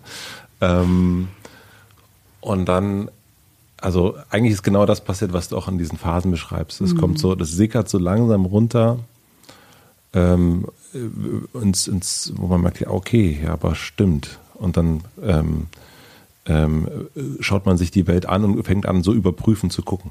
Ähm, weil man eigentlich erstmal so, naja, das ist also das so ja nun nicht. ähm, jetzt geht es aber ein bisschen weiter. Jetzt ist aber ein bisschen, ja, so, so naiv. Ich bin zwar naiv, mhm. aber so naiv noch auch nicht. Und dann mhm. fängt das so an. Und deswegen finde ich das sensationell gut und sensationell auf den Punkt gebracht, weil es eben, ja, es tut erstmal weh und dann merkt man, ja, aber es. Stimmt. Also Happyland ist nicht nur naiv. Das, also das, weil du das so gesagt hast, ist wirklich nicht naiv, sondern weil es ja einfach ein bewusster und wichtiger, in Anführungsstrichen wichtiger Teil ist, um ein rassistisches System aufrechtzuerhalten. Also wenn die meisten Menschen wollen ja nicht rassistisch sein. Ja, also ich meine jetzt nicht die bewussten Rassisten und natürlich gibt es Menschen, die wollen böse rassistisch sein, aber ich meine, dass die meisten Menschen, die ich treffen darf, wollen nicht rassistisch sein. Aber ähm, und haben aber gelernt, dass allein das reicht, um nicht ja. rassistisch zu sein. Und ähm, wenn sie dann, und das ist eben Happyland, so, und wenn sie dann aber diesen Prozess, den du auch jetzt beschrieben hast, durchmachen und so langsam verstehen, dass der echte Weg dahin zu kommen, nicht rassistisch zu sein oder weniger, führt dahin anzuerkennen, in einem rassistischen System aufgewachsen zu sein. Ja. Dass du diese Schleife brauchst, quasi dieses Verständnis. Ähm, und das eigentlich der Weg ist, damit du dann eigentlich der Mensch werden kannst, der du eigentlich von Anfang an sein wolltest. Ja. Ähm, ja. Und deswegen ist Happyland jetzt nicht nur naiv, sondern es versucht eben auch mit aller Gewalt ähm, ein rassistisches System am Leben zu erhalten. Weil Happyland ist ja auch White Fragility. Ja. Und diese Abwehrmechanismen und Menschen dann zu silenzen, also mundtot zu machen. Und, und es kommt ja gar nicht oft so happy einher ähm, weil es eben auch als Ziel hat, ein Machtsystem zu erhalten. Also das dürfen wir nicht vergessen bei der ganzen Diskussion. Ja. Ne? Also vielleicht nicht als Individuum, aber als System. Und wenn man das entlarvt und versteht, und das ist natürlich ein Prozess und auch bei, da bin ich auch nicht fertig, wie gesagt, ein lebenslanger Prozess, aber ja, ich glaube, das ist schon ein super guter Anfang, um da einzusteigen, dieses Thema dann. Ja, ich glaube, da geht ja auch jeder anders mit um. Also der eine fühlt sich vielleicht äh, angegriffen oder der andere denkt, das ist naiv oder ist, ich glaube, es ist, deswegen finde ich das so gut, weil es so ähm, den eigenen Kern wahrscheinlich ja. äh, trifft und egal wo man gerade steht. Ähm, und manchmal kommt man sich ja ungenügend vor oder naiv oder irgendwas und dann mhm. trifft das genau an diese, an diese Stelle und natürlich, ich habe das genau auch gemerkt, das ist erstmal so ein äh, Irritation. Irritation, ja. Ich bin hoch und runter gesprungen, hat man nicht gesehen. Und ich glaube auch, dass, ähm, dass diese Phasen, ne, diese Phasen von White Fragility oder weiße Abwehr, ähm, die kommen auch immer wieder. Ja. Das ist nicht so fertig. Also ich hatte irgendwie so ein Gespräch auch mit Max Herre, dem du ja auch hm. ein bisschen gesprochen hast, der das auch so schön beschreibt, dass das auch immer so ein Hin und Her ist. Dann lernst du wieder was Neues und dann ist es vielleicht wieder so eine Irritation oder auch eine Trauer. Also es äh, hat ja auch viel mit Abschied nehmen zu tun von Dingen, die einem vielleicht lieb waren oder Gedanken, die einem lieb waren, Dank Denkmustern. Aber es hat auch was Befreiendes. Ja, das ist etwas, äh, äh, weil du musst dich ja von einem Weltbild verabschieden. Und dieses Weltbild zum Beispiel, was du äh, mir so ein bisschen kaputt gemacht hast, ist Rassismus, das sind, äh, das sind die anderen. Und, ähm, Aber bist du nicht jetzt ganz froh? Ja, danke für diese warme Decke. Nein, bist du ja, ich bin froh, ja total. Weil jetzt hast du doch ein, also jetzt ist es doch total. Also das ist äh, viel viel fassbarer und es ist ähm, ich habe also das, ich glaube, ich bin noch nicht in Therapien gewesen. So, mhm. ähm, und, und ich nähere mich eher über solchen Umwegen, solchen Themen an. Und mhm. bei mir hat Rassismus ganz viel mit Heimat zu tun. Mhm. Ähm, weil mein Dorf wirklich unglaublich viele Neonazis sind und weil meine äh, früheren Sandkastenfreunde plötzlich äh, mit Baseballschlägern äh, losgezogen sind und deswegen, und ich meine ganze Jugend äh, wirklich diskutierend verbracht habe gegen meine Freunde. Und deswegen, ich habe dann, ich bin dann irgendwann nach Berlin und für mich ist das, ich habe das so weggepackt. Und, das, und, für mich sind das dann irgendwie ja, okay, Rassismus, das sind die anderen gegen, die habe ich ja mhm. so lange diskutiert und jetzt lass mich in Ruhe damit. Ja. Ähm, und deswegen hat das so ein, äh, hat das bei mir auch nochmal ein ganz anderes Tor aufgemacht. Und jetzt weiß ich auch, warum ich das lange nicht angefasst habe, weil ich eben gedacht habe, so ich, das ist wie so ein, man deswegen fragt ihr was abhauen von der Heimat, mhm. ähm, sich, sich, und das, das ist bei mir nicht nur, hat nicht nur damit zu tun, sondern auch mit, mit meiner Herkunft. Und. Ähm, ja. und deswegen ist es äh, befreien natürlich, aber es ist, tut auch erstmal richtig weh und man weiß, okay, da sind Sachen, die nicht zu Ende sind und, ähm, und natürlich ist, keine Ahnung, ich glaube, es gibt einige Menschen, die feststellen, dass sie, keine Ahnung, die eigenen Verwandten ja. Äh, und so weiter. Und das, das ist ja etwas, das kann man so, wenn man in Berlin zusammensitzt oder in Köln, ähm, dann kann man das so, dann ist das vielleicht mal ein guter, ist das an so einem Abend, je nachdem, mit wem man zusammensitzt, auch mal eine interessante Geschichte. Mhm. Ähm, aber es ist natürlich auch trotzdem sitzt sehr tief, wenn du merkst, dass es, ja. wo du da so drin steckst. Voll. Und ich habe zwei Gedanken dazu. Das eine ist, dass ich tatsächlich glaube, dass diese so eine antirassistische Haltung, die ja total wichtig ist. Also das ist ja total wichtig, mhm. ganz klar, sich antirassistisch zu positionieren, gerade in der Welt, die immer mehr polarisiert und äh, wo rechte Strömungen immer mehr sich so Raum einnehmen wollen. Ja. Ähm, aber ich glaube, dass die antirassistische Haltung stärker, gefestigter und klarer wird, wenn es eine rassismuskritische, antirassistische Haltung ist. Also eine, die eben nicht nur den Rassismus der anderen dekonstruiert, sondern eben auch den eigenen, den verinnerlichten, den ja. strukturellen. Dann am Ende des Tages, also das, das stärkt diese Position viel mehr. Und das Zweite ist, also das, was du erzählst, ist total berührend und das geht natürlich auch an mir jetzt nicht gefühlsmäßig vorbei. Und gleichzeitig denke ich auch an, wie viele schwarze Menschen ich halt kenne, die auch zurückschauen und Dinge erkennen. Also, weißt ja. du, das ist also, ähm, ja, ich weiß gar nicht genau, was ich jetzt, wie ich das sagen will, aber das ist eben, ähm, eben auch einfach ein wahnsinnig schmerzhafter Prozess ist für schwarze Menschen und People of Color. Absolut. Und also, so wichtig ist für schwarze Menschen, People of Color, dass die, dass die, dass, dass weiße Menschen in ihren Umfeldern mh, diese Auseinandersetzung mal haben, ja. machen, weil ihr ja auch, sage ich jetzt mal, ihr mhm. weißen Menschen, auch unsere Mütter seid und unsere PartnerInnen und ja. die Lehrerinnen unserer Kinder und unsere Cousins, Cousinen und oder die Menschen, die uns einstellen wollen oder die wir einstellen wollen, je nachdem. Und ähm, es macht meine persönliche Welt größer mhm. und schöner. Ja. Und ähm, ja. Und abschließend denke ich auch, dass Weißsein als Konstrukt so machtvoll das ist, das ist ähnlich wie das Patriarchat, so fragil ist es auch. Und so sehr schränkt es auch die Individuen ein, die da drin groß werden. Also Happy Land ist kein, eigentlich kein schönes Land. Nein, ne? definitiv nicht. Nee, das, äh, ja. das kann ich unterschreiben. Ähm, ich bin in den, also auch in den letzten Wochen dann irgendwann äh, einige Artikel gelesen, dann auch mal in das Kinderzimmer meines Sohnes gegangen. Und ähm, eine Sache, die mir da auch sehr deutlich geworden ist, zum einen natürlich, wie unordentlich es da ist. ähm, und das andere aber auch, dass ähm, ich spiele wahnsinnig gern mit Lego und Playmobil mhm. und dass ähm, bei Lego tatsächlich die, die Bösewichte schwarz sind. Also mhm. ähm, und Lord Gamadon zum Beispiel für, für ja. ZuhörerInnen, die mit Ninjago-Kindern zu tun haben. Stimmt. Und äh, das erste, was ich gemacht habe, ist erstmal diese Figur so äh, weggenommen. Ähm, wie gehst du mit deinen eigenen Kindern, wenn ich damit, wenn ich danach fragen darf, damit um? Welche Erfahrungen machen sie? Sind das andere Erfahrungen hier in Berlin, als du gemacht hast, äh, auch mit deinen, mit deinem Erfahrungsschatz, den du mitbringst? Also erstmal noch zu deinem Kind. Mhm. Ich würde es nicht per se einfach wegnehmen, stillschweigend. Das wäre so mein, wenn du mich jetzt fragen würdest. Ja. Ähm, ich finde es spannend oder wichtig, mit Kindern darüber ins Gespräch zu gehen. Ich weiß nicht genau, wie alt dein Kind ist, aber wenn er mit Lego spielen kann, dann ist er ja schon. Sieben. Ja, genau, mhm. perfekt. Und ich finde es total wichtig, ähm, mit Kindern darüber zu sprechen, zu sagen, was dir aufgefallen ist und ob ihm das auch aufgefallen ist und woran das liegen kann.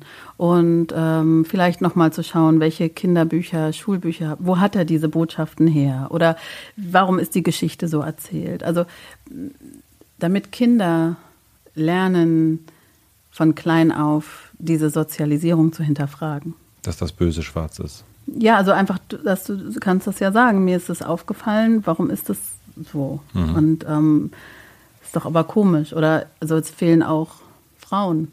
Und ja. warum sind da keine dicken Kinder? Oder was auch mhm. immer. Also äh, Kinder anzuregen, darüber nachzudenken und auch die eigenen, also einfach sie einzubinden, zu sagen, mir ist das jetzt gerade erst aufgefallen. Und es ist ja doof, dass mir das jetzt erst gerade aufgefallen ist. Aber ähm, schau mal in deiner Klasse so und so äh, oder wie auch immer. Es, es, ist doch Quatsch, dass alle schwarzen Kinder irgendwie böse sind. Das stimmt doch nicht. Wieso ist denn das in dem Spiel so? Ne? Also ja.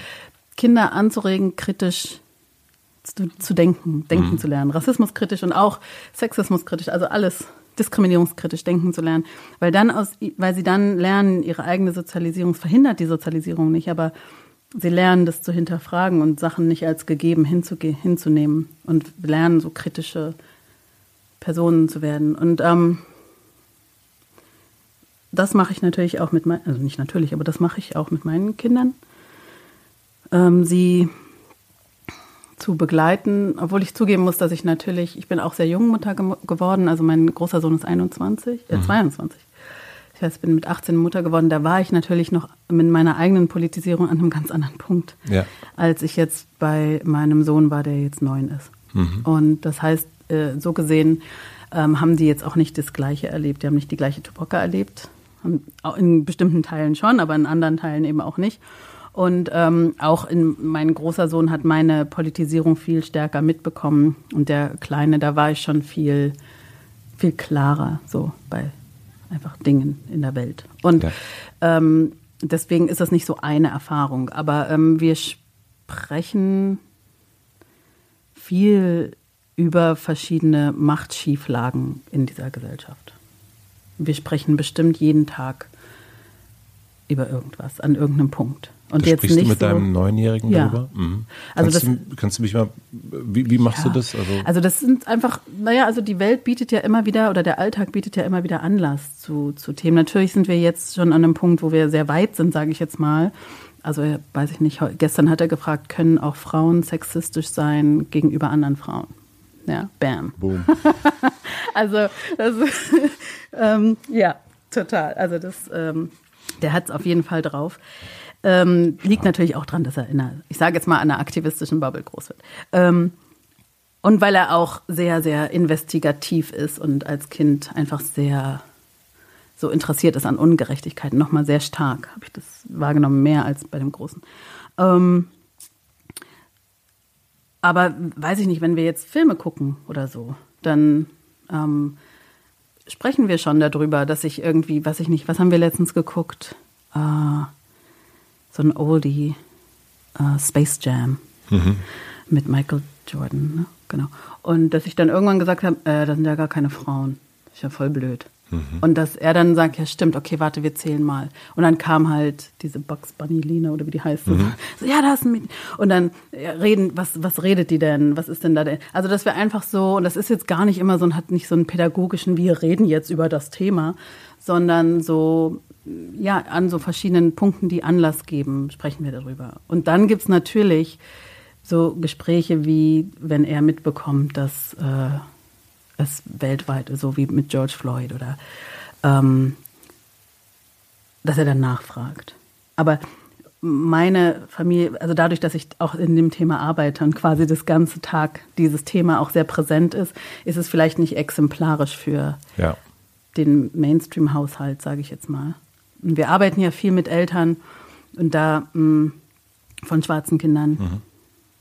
Und da versuchen wir schon zu überlegen, an, an welchen Stellen, mh, mm, nee, andersrum. Also da finde ich zwei Sachen wichtig. Einerseits das Thema Empowerment, also da spielt Repräsentation eine Rolle, ja. dass schwarze Kinder sich wiederfinden bei Playmobil-Figuren, mhm. aber eben auch bei, auf der Bank und in Filmen und in so. Und dass Eltern da ihr Möglichstes tun, um diese Repräsentation herzustellen, durch Bücher, durch Filme, durch wie auch immer.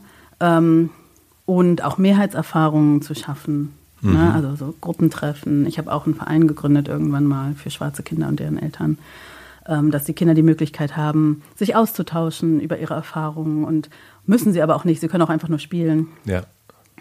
Ähm, und also das ist so im Sinne des Empowerments, dass sie eben auch schwarze Menschen in allen, in einer großen Vielfalt in, kennenlernen und wir wissen ja, der Role Model Effekt führt dazu, dass Kinder sich dann auch selbst in diesen Positionen überhaupt erst sehen. You can, wie heißt es? You cannot see, you cannot be what you cannot see. Mhm. Und äh, das ist, glaube ich, eine große Aufgabe. Und dann das andere ist halt der Umgang mit tatsächlichen Rass, ähm, Alltagsrassismen. Und das kann sowas sein wie, also mit meinem Jüngsten haben wir ganz oft geübt, ähm, wie er damit umgeht, wenn Menschen ihm ständig in die Haare fassen. Das ist so eine Erfahrung, die, glaube ich, kollektiv alle schwarzen Menschen in Deutschland ständig machen. Das ist unglaublich, ja. Und das ist auch wirklich eine, ja, eine also ich werde jetzt noch von fremden Leuten, die dann einfach kommen und mal rumwuscheln wollen. und es ist einfach eine sehr, ja, prägnante Übergriffigkeit, die da stattfindet. Und ähm, er war natürlich sehr frustriert davon, weil diese Übergriffigkeit eben auch oft von Erwachsenen kommt. Und als Kind ist es natürlich auch noch mal schwieriger, Erwachsenen Stopp zu sagen, als vor allen Dingen, wenn das jetzt LehrerInnen sind oder so. Und ja, ähm, da haben wir viel geübt. Zum Beispiel so, wie haben wir, weiß ich nicht, so Videos gedreht und jetzt komm, jetzt versuch mal, was sagst du denn, was könnten wir sagen? Also sowas, ähm, ja, oder einfach drüber sprechen, über Worte. Ich fand es gerade total spannend, dass du gesagt hast, also dass ihr euch einen Film angeguckt habt und das dann ganz natürlich ähm, zu sagen, da sind aber wenig Frauen dabei. Ähm, also war das etwas so ein, also war diese Art Feststellung, glaube ich, ähm, denke ich gerade so, dass das würde bei mir zu Hause gut funktionieren. Mhm. Also dass es eher darüber geht und gar nicht so, jetzt setzen wir uns mal an den Tisch und jetzt äh, mhm. reden wir mal drüber, sondern eigentlich zu gucken, wo findet, wo ist man eigentlich gerade und, und, und was fällt uns auf. Genau. Ähm, und ähm, was ist das genau? Und das muss sich ja auch gar nicht nur auf äh, People of Color oder Schwarz äh, oder und so weiter. Das kann ja auf alles, kann ja auf Mädchen genauso und so weiter. Also, also Sachen, verschiedene Diskriminierungsformen genau. immer. Also wir haben auch Bücher. Also wir haben mal so ein Feuerwehrbuch geschenkt bekommen. Da waren nur weiße Männer drin. Mhm. Und dann waren wir halt so empört, dass wir halt gesagt haben: Guck mal, das kann gar nicht stimmen, mhm. weil die Welt sieht ja ganz, also es geht gar nicht, dass das stimmt. Und dann haben wir irgendwie auch zum Beispiel verschiedene Feuerwehr, äh, dann irgendwie braun angemalt oder einen dicken Po hingemalt oder so. Keine Ahnung. Also einfach auch Kinder so zu ermutigen, kritisch da zu sein und nachzufragen und zu sagen, das ist nicht fair. Und ich erlebe, dass Kinder oft, wir haben eine Zeit lang auch viel mit Kindern gearbeitet, da ist es leichter. Nicht, dass Kinder nicht rassistisch sind. Also das ist auch eine ganz falsche Wahrnehmung. Natürlich passiert Sozialisierung so, dass es halt von Kind auf passiert. Aber ich finde, das Gespräch mit Kindern darüber ist oft sehr berührend, weil Kinder ein großes Unrechts, Ungerechtigkeits, was ist? Empfinden. Ja, haben, mhm. Empfinden haben. Und ähm, also weißt du, sowas wie mh, mm, das I-Wort, also das rassistische Wort für Native Americans oder Indigene, also das I-Wort, ich sage das jetzt einmal, Indianer, ähm, ist ja ein Wort, was sehr häufig hier benutzt wird und ähm, was, wo es ganz schwer ist und Erwachsene oft immer so, wie das, wieso ist das rassistisch? Und das verstehe ich gar nicht. Auch eine große Empörung. Ne? Ich hatte schon Erzieherinnen, die sind aus Workshops weinend rausgelaufen, also gesagt dieses Wort nimmst du uns nicht weg. Und also es geht gar nicht darum. Aber dann habe ich das einem Dreijährigen, meinem dreijährigen Sohn erklärt und gesagt, der ist ein Mann, Christopher Columbus. Der ist losgefahren, weißer Mann, und wollte irgendwie nach Indien und hat sich geirrt und ist in Barbados angekommen. Dann hat mein Sohn gesagt, oh, ist der doof. dann habe ich gesagt, ja, und guck mal, dann waren da Menschen, die haben schon ganz lange da gelebt. Und der hat die nicht gefragt, wie die heißen. Und mein Sohn sofort, ja, das ist total gemein. Und dann ist er wieder nach Hause gefahren, hat gesagt, oh, da leben zwar welche, aber ich habe ein ganz tolles Land gefunden, kommt mal alle mit und wir ziehen da hin. Und wenn, wenn die nicht wollen, dass wir da hinziehen, dann hauen wir denen und tun denen ganz toll weh. Und innerhalb dieser drei Minuten hat mein Kind ganz schnell verstanden, warum das mega unfair ist und warum dieser Begriff da mit, dieser, mit diesem Beginn des Untergangs, sage ich jetzt mal, ähm, verbunden ist. Und es ist so ein Unterschied, aber ich, also ich habe meinem Sohn dann gesagt, die wurden Indianer genannt, die heißen nicht so. Und allein das ist schon ein Unterschied. Und immer wenn sie das Wort hören, erinnern sie sich an diese schlimme Zeit. Und stell dir vor, du heißt jetzt Kevin und jetzt nenne ich dich aber Rolf.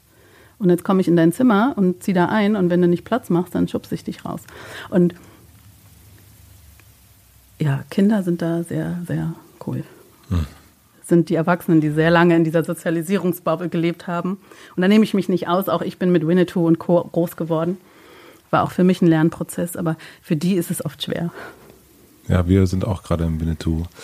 Ähm, Game drin und deswegen ist es ein guter Punkt, dass du das nochmal sagst, ähm, weil das, daran habe ich überhaupt noch nicht gedacht. Also auch genau mhm. das also lief bei uns vor ein paar Wochen. Jetzt war das ein großes Thema und dann, ähm, dann auch natürlich die passenden Figuren dazu und so weiter. Und das, ähm, ja. aber da merke ich zum Beispiel auch schon, dass es sich ganz anders. Ich habe das früher, wenn ich das gespielt habe, waren es immer für mich Cowboys und Indianer hm. und Cowboys gegen Indianer oder Indianer. Ja, wir müssen Cowboys. ja auch den Begriff nicht immer wieder reproduzieren. Also der ist wirklich, wenn ja. du jetzt indigene ZuhörerInnen hast, ähnlich dem N-Wort so eine Reproduktion. Deswegen sage ich gern E-Wort. E-Wort. Mhm. Mhm. Cowboys gegen E-Wort. Mhm. Würdest du das so sagen? Ja. Mhm. Ja. Oder ich, ja. Ähm, würde ich, weil ich ja Menschen mit meiner Sprache jetzt nicht unnötig mhm. Proportioniere. Ich habe es ja jetzt einmal gesagt, um, damit klar ist, was gemeint ist, aber ich würde das jetzt nicht endlos.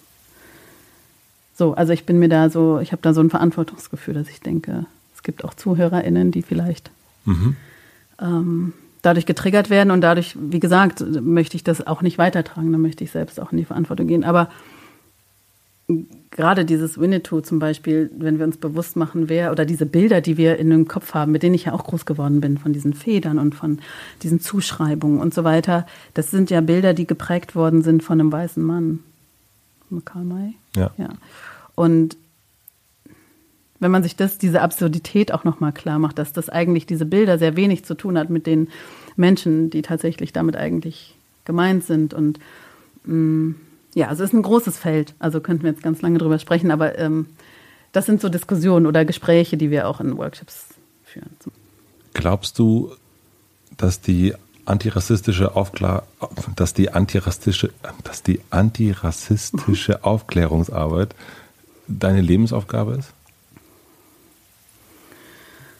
Ähm ja, ich denke schon.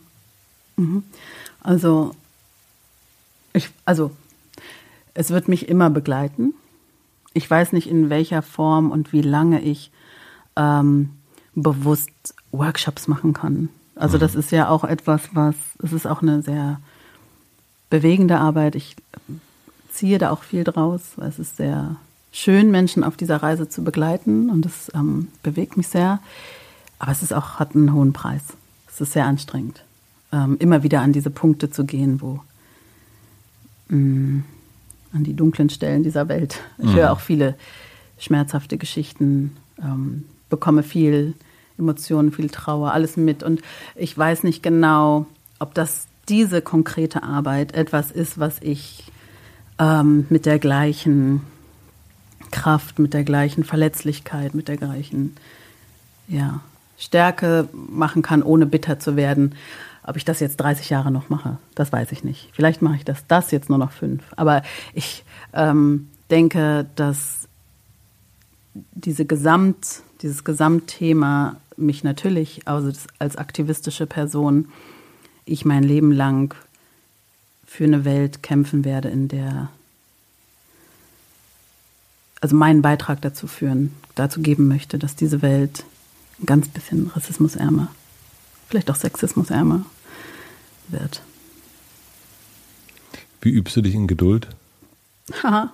Witzigerweise kriege ich diese Frage jetzt äh, in den letzten drei Wochen ganz oft zum Thema Geduld und ähm, das ist ganz interessant. Ich bin nämlich mega ungeduldig. Ne? Also ich finde, so im Kleinen bin ich, oh, ich bin ganz ungeduldig. Aber du sagst auch gerade Hm? ein kleines bisschen. Also du sag, hast auch gerade gesagt, ein kleines bisschen weniger. Also ein Hm. bisschen, das ist ja nicht, das ist ja sehr, könnte man in, in äh, humble. Ähm, Ja, ich finde das wichtig, weil es wäre vermessen zu glauben, dass mein kleiner, mein Beitrag in angesichts dieser riesigen Welt und dieser enorm großen Aufgabe, also ich ja irgendwie jetzt große Umschwünge produziert. Ich glaube, dass es meine Verantwortung, meine Aufgabe ist, meinen Teil zu tun. Und mh, aber ich fände es vermessen zu sagen, dass ich jetzt Ja. so, weil es sind, es ist ein, it takes a village oder it takes a, a world, das zu tun. Und es gibt so viele, es gibt so viele Schwarzmenschen, People of Color, die das schon so lange tun und ähm, ja, die nach mir kommen, die vor mir gegangen, die an mein, neben mir gehen. Also so, ich möchte nicht, ich möchte da humble bleiben, das ist mir wichtig. Ähm, aber ich bin sehr ungeduldig, aber ich bin, glaube ich, ähm, im großen Kontext geduldiger. Also ich weiß einfach, dass ich keine rassismusfreie Gesellschaft erleben werde. Das weiß ich. So. Und ähm, ich weiß, dass dieses System seit 500 Jahren unsere Welt bestimmt, dieses spezifische Rassismussystem. Ähm, und es wird dauern, das zu dekonstruieren. Und deswegen bin ich mir dessen bewusst, dass es so ein Marathon ist und kein Sprint. Und äh, die Geduld jetzt unabhängig davon, also unabhängig vom, also wenn wir jetzt, du sagst, du bist ein ungeduldiger Mensch im, Bez, äh, in Bezug auf dich selbst und du weißt aber, dass du geduldig sein musst in Bezug auf Rassismus. Ja, auf das das- Große und Ganze. Ja.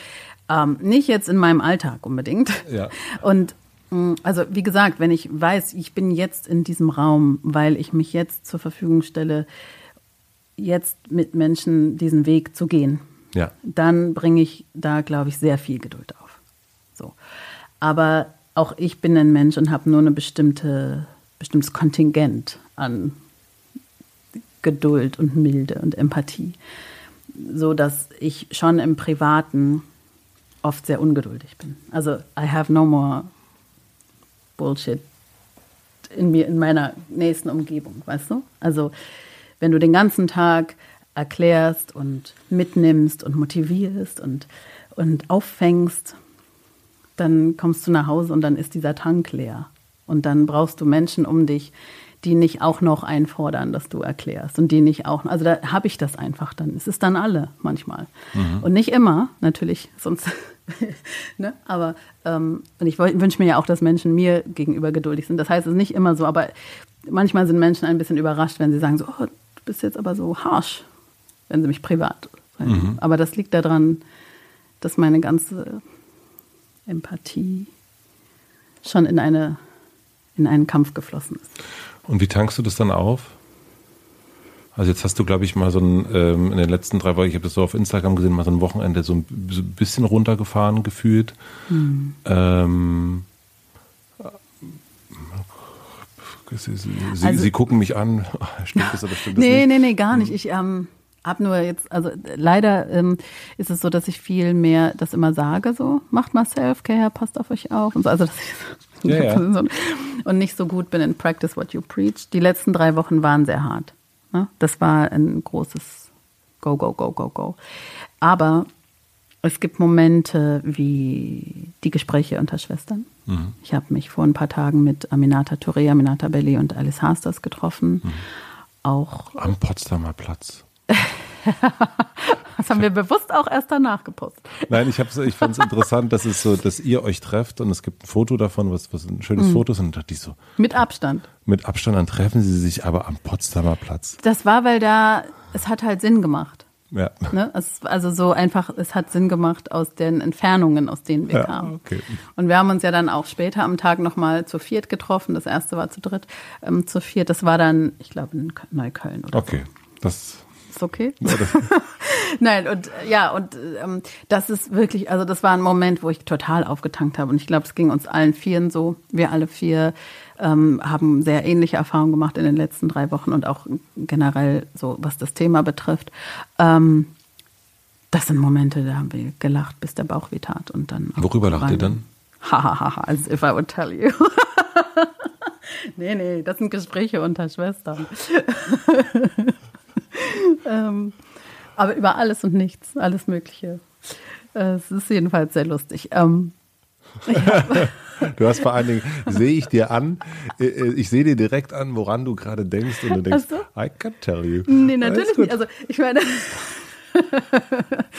ja, also like. einfach über unsere Erfahrungen und was wir so erleben.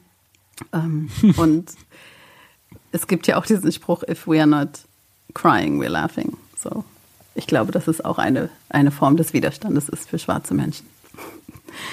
Weil man möchte ja nicht die ganze Zeit weinen.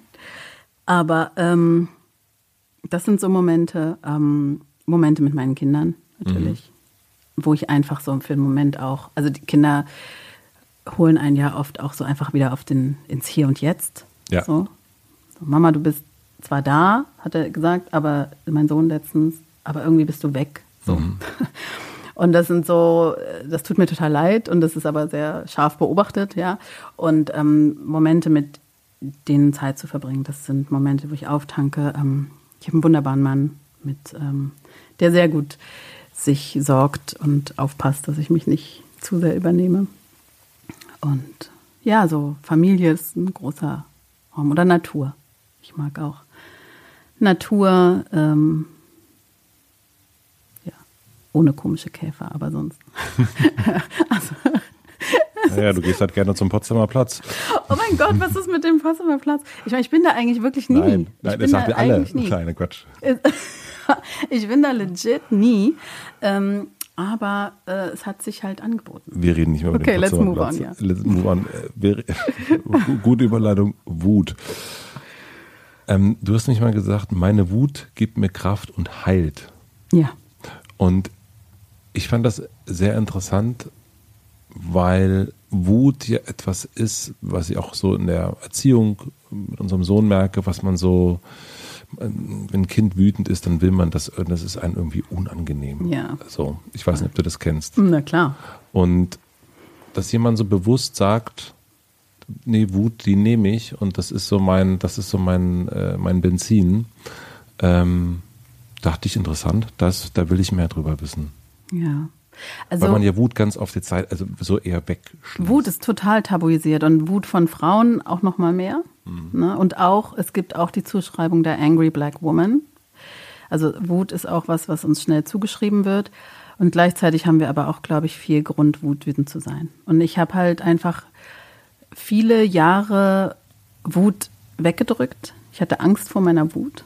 Ich habe die weggedrückt. Ich habe darüber Unsicherheit gelegt oder ähm, ja, ich weiß gar nicht. ich habe, glaube ich, ganz viel Angst darüber gelegt auch und äh, habe viel mh, mm, mit dem Thema Angst zu tun gehabt oder habe hab auch noch. Also es ist jetzt gar nicht so, dass es komplett weg ist, aber ähm, weiß ich nicht, Flugangst und die Angst und also Angst ist schon so ein Thema und ich habe eine ganz tolle Supervisorin, ähm, ist auch eine schwarze Frau, Stefanie Kaff und die ähm, da haben wir mal die Angst angeschaut. Und ähm, das war eine ganz gute so Aufstellungssession, wo halt zwei Stühle standen und wir haben über Wut und über Angst gesprochen, weil ich gesagt habe, ich werde irgendwie selten wütend. Sie hat gefragt? Ich habe gesagt, ich werde eigentlich nie wütend. Und ähm, dann habe ich mit meiner Wut gesprochen und mit meiner Angst. Und dann kam irgendwie raus, das war total beeindruckend, weil dann rauskam, mm, unter dieser ganzen Angst sitzt sehr viel Wut. Und ich habe aber sehr hatte viel Angst, diese Wut rauszulassen, weil ich dachte, boah, das explodiert doch. Ne? Und ich darf doch nicht wütend sein. Ich darf doch auch nicht dieser Zuschreibung entsprechen, die Wütende zu sein. Ähm, und ich darf doch nicht, ja, was, was, vielleicht verbrennt mich die Wut und so. Also da habe ich mich sehr viel damit auseinandergesetzt und ähm, ich habe dann auch, ähm, ich bin ein großer Fan von Maya Angelou. Mhm. Die hat eben dieses Zitat, dass sie sagt so, you can be angry, but you must not be bitter.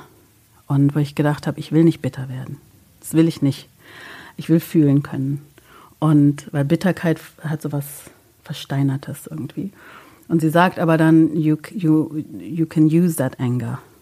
You can write it and sing it and talk it. Und mh, mm, ich verstehe Wut jetzt nicht nur als diese explosive Kraft, die irgendwie explodiert und dahinter ist nichts mehr, sondern eher, ich kann diese Wut nehmen und einen tollen Text schreiben. Ich kann diese Wut nehmen und auf eine Demo gehen. Ich kann aber auch Liebe kanalisieren. So Wut ist nicht nur böse und angry und schlecht, sondern Wut hat auch einfach ist eine treibende Kraft und hat eine Energie.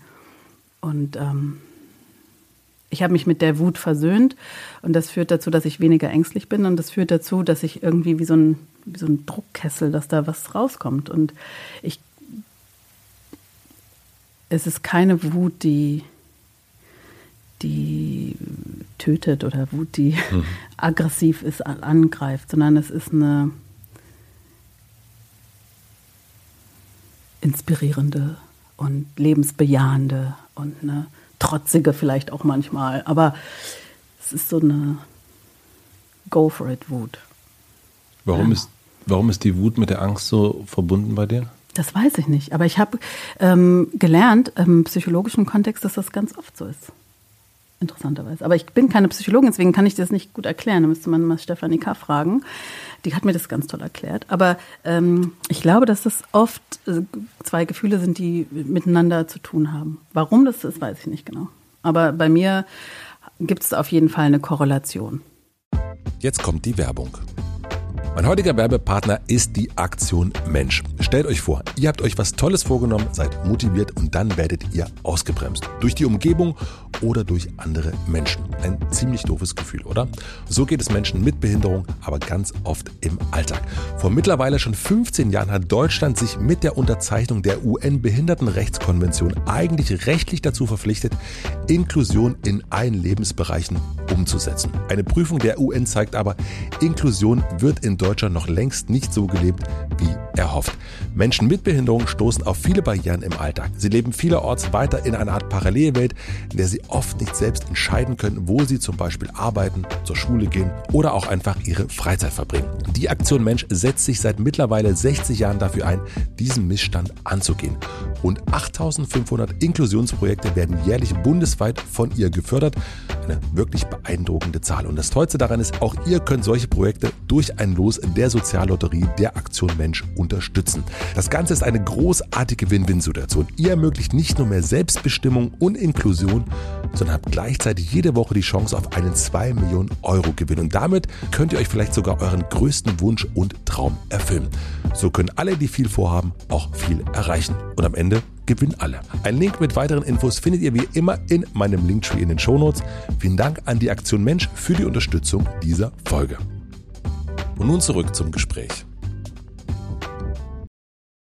Und jetzt, wenn du wütend bist, es gibt ja nicht immer eine Situation, dass man eine Gitarre bei sich hat oder eine Demo gleich um die Ecke ist oder äh, was zu schreiben ist. Was, was machst du dann? Hm. Also ich spreche meine Wut vor allen Dingen. Ich glaube, also Demo ist vielleicht überhaupt gar kein gutes Beispiel, weil ich gehe gar nicht so gerne auf Demos, ehrlich gesagt. Also wenn es wichtig ist natürlich, aber es ist jetzt nicht.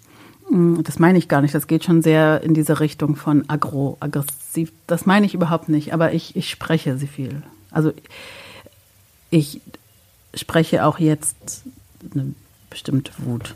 Ich spreche das aus. Ich spreche, ich mache ähm, Macht Schienen sichtbar. Ich mache Ungerechtigkeiten durch meine Sprache sichtbar. Ich habe keine Angst mehr, Sachen nicht zu benennen.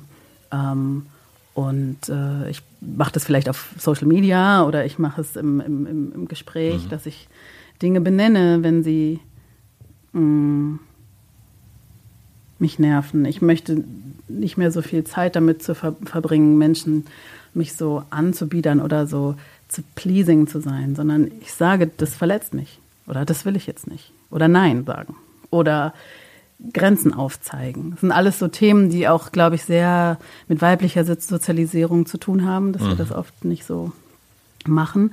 Ähm, und das mache ich jetzt. Und Angst vor Ablehnung natürlich auch. Ja, natürlich. Und dieses Gefühl, so, man muss bei allen beliebt sein und so. Und ich will gar nicht unbedingt, natürlich möchte ich auch Freunde haben und Menschen, die mich mögen und so. Aber es ist jetzt nicht dass ich, und das hat sich jetzt verändert, dieses Gefühl von, ich muss alles von mir unterdrücken, nur damit Leute mich toll finden. Nee, ich will ich sein, so in meiner ganzen Fülle. Mhm. And there's a lot of me. Und das, damit möchte ich Raum einnehmen und auch sprachlich. Und ich möchte mich nicht wegdrängen lassen und meine Dinge benennen. Und da will ich natürlich nicht über jemanden rüberlaufen. Das nicht. Aber wie schaffst du es, dass die Wut, also wenn ich wütend bin zum Beispiel, dann, dann ähm, gibt es ja auch noch verschiedene äh, äh Stufen, würde ich sagen. Eskalationsstufen.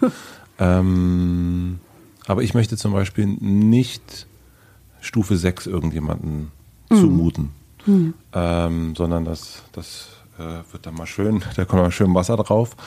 Ähm, bis wohin zeigst du deine Wut? Also bis zu welchem Grad äh, also bist du inzwischen so weit, dass du sagen kannst, ich bin jetzt richtig wütend und ich kann das auch mal richtig, ich kann das rau, also ich verstecke das nicht. Naja, also ich bin ja auch ein Mensch, der sich in sozialen Gefügen bewegt. Mhm. Und er ist nicht einfach wie wild drauf losdonnert. Wie gesagt, diese Wut ist jetzt nicht die eine, die jetzt irgendwie einfach über Leute drüber läuft mhm. und einfach nur because of. Ähm, aber ich merke schon, und das ist auch eine bewusste Entscheidung, dass ich einfach das nenne ich jetzt eben auch Teil meiner Wut, dass ich ähm, Rassismus immer benenne im Alltag. Und das mache ich auch sehr konsequent. Oder dass ich ähm, sehr darauf achten will, wo meine Grenzen sind. Ja. Oder so. Also ich bin, glaube ich, ich war in meinem Leben vielleicht ein oder zweimal, dass ich so richtig, richtig, richtig ausgeflippt bin. Mhm. Aber das waren schon sehr bedrohliche Situationen. Also hatte ich auch allen Grund auszuflippen. Okay. So, das war eine Verteidigungssituation. Und natürlich, wenn jetzt mein, wenn ich, mein Kind oder ich physisch angegriffen sind, dann, you know, hm. dann werde ich natürlich, also, ne? aber ähm, das ist wirklich nicht so eine, es ist eher wie so eine lodernde, wie so eine Glut. Nicht hm. wie so ein Feuerwerk, sondern diese Entscheidung, okay, ich spreche das, was ich ganz lange nicht ausgesprochen habe. Das meine ich damit. Mhm. Ja. Ähm, du, du, ziehst es immer wieder zurück auf den Rassismus. Ne? Also für dich ist Ja, aber nicht nur, nein. Okay. Mhm. Also, ähm, weil ich habe, ich fand es interessant, du hast gestern auf Instagram gefragt, ähm, oder vorgestern, da ging es um welche Themen, über welche Themen würdest du so noch so gern reden? Ja, dann kam nicht viel. Ne, da kam nicht viel. Und äh, ich habe natürlich auch überlegt, also für mich war es genauso in der Vorbereitung, will, ich jetzt, also sollten wir jetzt die ganze Zeit mhm. Darüber reden, ist das nicht dann wieder, du nennst es, glaube ich, Erklärbär irgendwann, mhm. äh, oder ist das nicht dann auch Othering schon, ähm, ist das nicht, also so, äh, und dann war ich aber froh, als du die, das fällt dir selber auch schwer, äh, ich glaube, es war Eiscreme war noch, äh, nee, was war es, Katzen? Ja, und äh, Unlearning, also oder beziehungsweise Unschooling, mhm. freie Schule Katzen, ja, ich weiß auch nicht, aber ich war auch, also das ist so eine Instagram-Fragerunde, da kriegst du dann irgendwie 500 Ja, ja. Fragen, ne, und musst dann irgendwie, aber tatsächlich habe ich so ein bisschen überlegt, einfach nicht, weil ich dachte, also ich will jetzt nicht die ganze Zeit über Rassismus reden, aber viele Themen, die, mit denen ich mich auch beschäftige, haben auch in der Verschränkung mit Rassismus zu tun. Ja. Also wenn ich über Sexismus rede, wenn ich über Bodyshaming, Fettfeindlichkeit und so weiter denke, da gibt es eine Verbindung. Wenn ich über, also wenn das jetzt so politische Themen sind, dann gibt es, also kann ich das schwer losgelöst von Ja. Rassismus denken. Und dann gibt es natürlich irgendwie so, weiß ich nicht, so Themen, coolen Film angucken oder Okay. die Frage ist nur, was will man jetzt auf Instagram irgendwie Nein, okay. you know. Aber also ich rede schon über andere Sachen in meinem Alltag, aber gleichzeitig ist die Wahrheit ja auch, dass ich dadurch, dass ich so viel arbeite momentan, ich natürlich sehr, sehr, sehr, sehr viel über dieses Thema spreche. Ja. Und auch, weißt du, je sichtbarer du wirst zu dem Thema, irgendwann gibt es diese klare Grenze auch nicht mehr. Wann bist du jetzt im Job und wann bist du jetzt mh, so? Also ich so, also es ist schon so, dass in vielen anderen Kontexten, privaten Kontexten, das Thema auch viel hochkommt. Ja klar, jetzt natürlich auch noch mehr, weil man sieht dich, man hört dich, man liest Genau. dich und dann ist natürlich, dann fragt man nochmal und es geht, Ja. es, es ist so eine ewige Schleife. Ich mu- ähm, würde dich dennoch einmal nochmal als Erklärbärin befragen wollen. ähm, weil eine Sache, die, die mir aufgefallen ist, bei mir selber auch, ähm, ist, dass ich in Gesprächen, egal wo ich bin, für mich das Thema Herkunft eine Rolle spielt. Also im Gegenüber. Also oh so, no, ich weiß, was jetzt kommt. okay, okay. Ja. Mhm.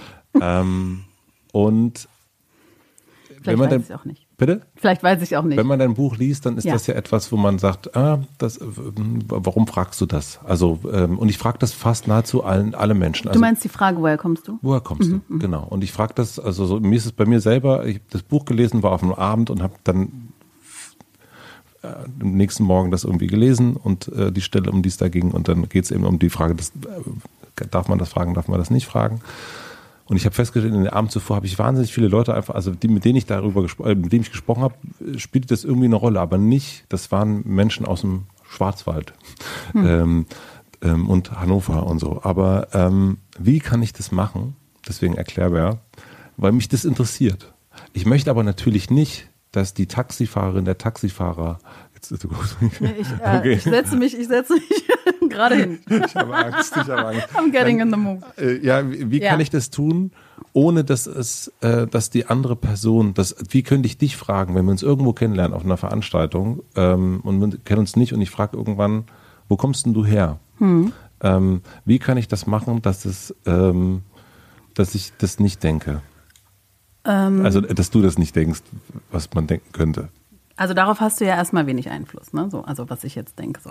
Aber also es gibt so verschiedene Aspekte. Mm, Wenn du jetzt fragst, fangen wir mal da an und fragst, woher kommst du? Und dann sage ich dir Berlin. Und dann sagst du, frage ich dich, woher kommst du? Und dann sagst du, keine Ahnung, was auch immer. Und dann reden wir über was anderes. Dann ist das eine Geschichte. Ja.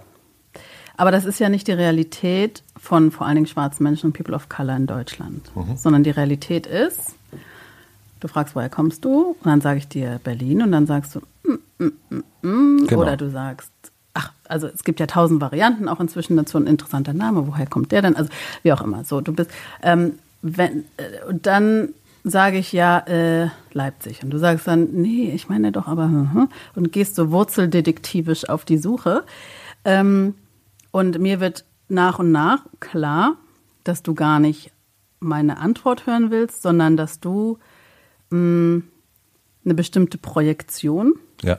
hast und diese Projektion bestätigt bekommen möchtest. So. Und dann haben wir ein Problem. Also wir. Oder dann finde ich es problematisch. Also, ähm, das ist das Erste.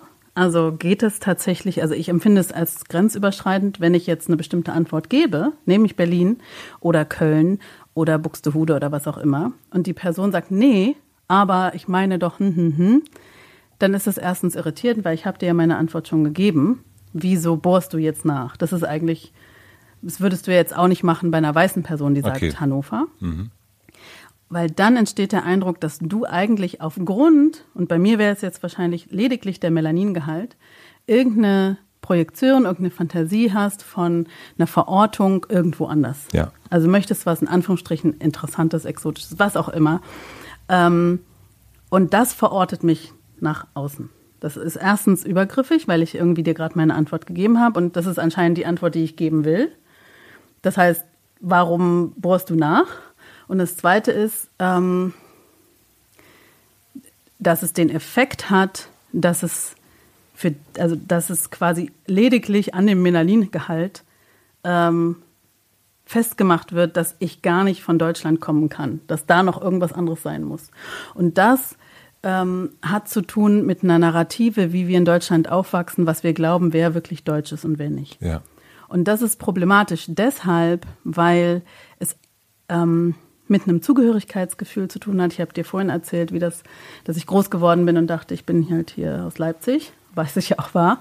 Aber Menschen, auch gutmeinende Menschen, mir immer wieder gesagt haben, ne, aber woher kommst du denn und wo sind deine Wurzeln? Und dass irgendwann sich bei mir das Gefühl eingestellt äh, hat, hm, das, was ich selber glaube und fühle, stimmt anscheinend nicht. Also bin ich anscheinend nicht von hier, sonst würden die Leute nicht immer so penetrant fragen. Äh, also ähm, ja, bin ich wahrscheinlich von woanders. Und das macht was mit dem Gefühl von Dazugehörigkeit, mit dem Gefühl von, welche Berechtigung habe ich hier zu sein, auch meine, meine Themen anzusprechen, meine Stimme zu finden. Und das macht es beidseitig. Ähm, ich erinnere mich an eine ältere weiße Frau, die irgendwann so, na und woher kommen Sie denn? Und dann habe ich gesagt, aus Berlin. Und sie war so, ne, ne, ne, ne, ne, ne, woher sind denn Ihre Wurzeln? Lalala. Und dann habe ich gesagt, okay, ich sage das jetzt, ähm, mein Vater ist aus Tansania, meine Mutter ist aus Deutschland. Und dann habe ich so gesagt, und woher kommen Sie? Und sie so sagt dann so, also ich bin echte Berlinerin. Und in diesem Echt liegt ganz viel Macht, in diesem Echt liegt ganz viel Deutungshoheit. Dieses am Ende des Tages habe ich hier zu sagen, wo es lang geht. Und es ist Natürlich kommt es super subtil einher und es ist nicht so sichtbar, wenn du in der Position bist, des, des Fragenden bist. Und Menschen sagen auch oft, ne, was du auch gesagt hast, ich bin halt interessiert, ich bin halt neugierig. Und das glaube ich sogar. Aber ich glaube, dass diese Neugier und diese, dieses Interesse nicht in einem luftleeren Raum entstanden ist. Das ist, ein, das ist entstanden in einer in einem, in einem Kontext, die von klein auf suggeriert, wer die anderen sind, wer die Fremden sind und wer dazugehört. Und das macht auf beiden Seiten ganz viel. Ja. ja. Das heißt. Ich könnte noch mehr dazu sagen, ne? aber also so. Ich erinnere mich, das muss ich auch sagen. Bitte, hm, unbedingt. Mein Mann erzählt diese Geschichte immer im Workshop, dass er, ähm, also Kinder lieben ihn total. Das ist so ein ganz, ja, irgendwie kann er total gut ich mit kleinen Kindern. Ich hoffe, du auch. ja, aber so, ne? Und äh, es gab so ein, die waren an so einem Lagerfeuer mit irgendwie weißen Freunden und da war so ein Kind dabei, das hat so gefremdelt, war sehr jung, irgendwie ein Jahr oder anderthalb oder was auch immer. Und ähm, der hat eigentlich mit meinem Mann nicht gefremdelt, aber mit allen anderen. Und dann hat der Vater meinen Mann angeguckt und hat äh, also dem Kind gesagt, so ganz laut, ja, das ist der Steven und der ist so anders, ne? Weil der ja eine braune Haut hat. Vor dem musst du keine Angst haben. Und das ist so ein exemplarisches Beispiel dafür, dass dieses was und wer anders ist, produziert wird. Ja. Und gar nicht Teil der Realität ist, weil mein Mann ist irgendwie in ähm, Bochum oder wie auch immer aufgewachsen. Und also der, ne, also äh, so, aber ähm, er wird halt durch diese Erzählung zu dem anderen. Ja. Und das ist mega problematisch. Und das Letzte ist, wenn du dir bewusst bist, was es mit Menschen macht, diese Frage immer und immer und immer wieder zu hören. Nämlich, dass sie das Gefühl haben, immer wieder ihre Existenz legitimieren zu müssen, dann finde ich ehrlich gesagt, dann ist es doch eigentlich ein geringes, mal zumindest zu versuchen, diese Frage nicht zu stellen und mal zu gucken, was passiert vielleicht erzählen dir Menschen ja trotzdem, also irgendwas anderes, was spannend ist. Ja. Vielleicht gibt es ganz viele Sachen, die wir sonst besprechen können. Vielleicht ist das Interessanteste an mir gar nicht, dass mein Vater aus Tansania kommt, sondern was ganz anderes. Und ja, also das würde ich so als Test mal mitgeben, das mal zu probieren und gucken einfach, was passiert. Ähm, wenn ich das richtig verstanden habe, ist vor allen Dingen das Problematische daran, dass das ewige Nachfragen. Also das, das, also wenn wir uns jetzt treffen würden und, wir kennen uns nicht und ich frage, wo kommst du her? Und du sagst nach Berlin. Und wenn ich dann aber fragen würde. Oder von Rewe. Gerade, weil ich gerade einkaufen Ach so, war. oder von Rewe. Da weiß ich nicht, keine Ja. Ahnung. Die Frage kann man ja sonst wie beantworten. Ja, Amin. Kann ja Woher kommst du von Rewe? Oh, Ja, das, ist also. auf jeden, das, ist, das ist auf jeden Fall, okay, wenn das die Antwort wäre, dann wüsste ich, okay, Sie will nicht darüber reden. time, time, Na, es kommt ja immer auf den Kontext drauf hundertprozentig natürlich. Wenn wir gerade teilen, wo wir alle gerade jetzt waren und jetzt haben wir uns hier in Mitte getroffen, dann sage ich, ich komme jetzt irgendwie aus, nicht vom Potsdamer Platz, sondern von da und da. Dann, ne, also das ist wichtig. Ich fände es spannend, oder spannend, aber meine Aufgabe an Teil, Workshop-Teilnehmende ist mal zu schauen, ähm, in der nächsten Zeit, bei wem habe ich, bei welchen Begegnungen habe ich einen höheren, ein höheres Bedürfnis, diese Frage zu stellen? Und bei wem habe ich das nicht so?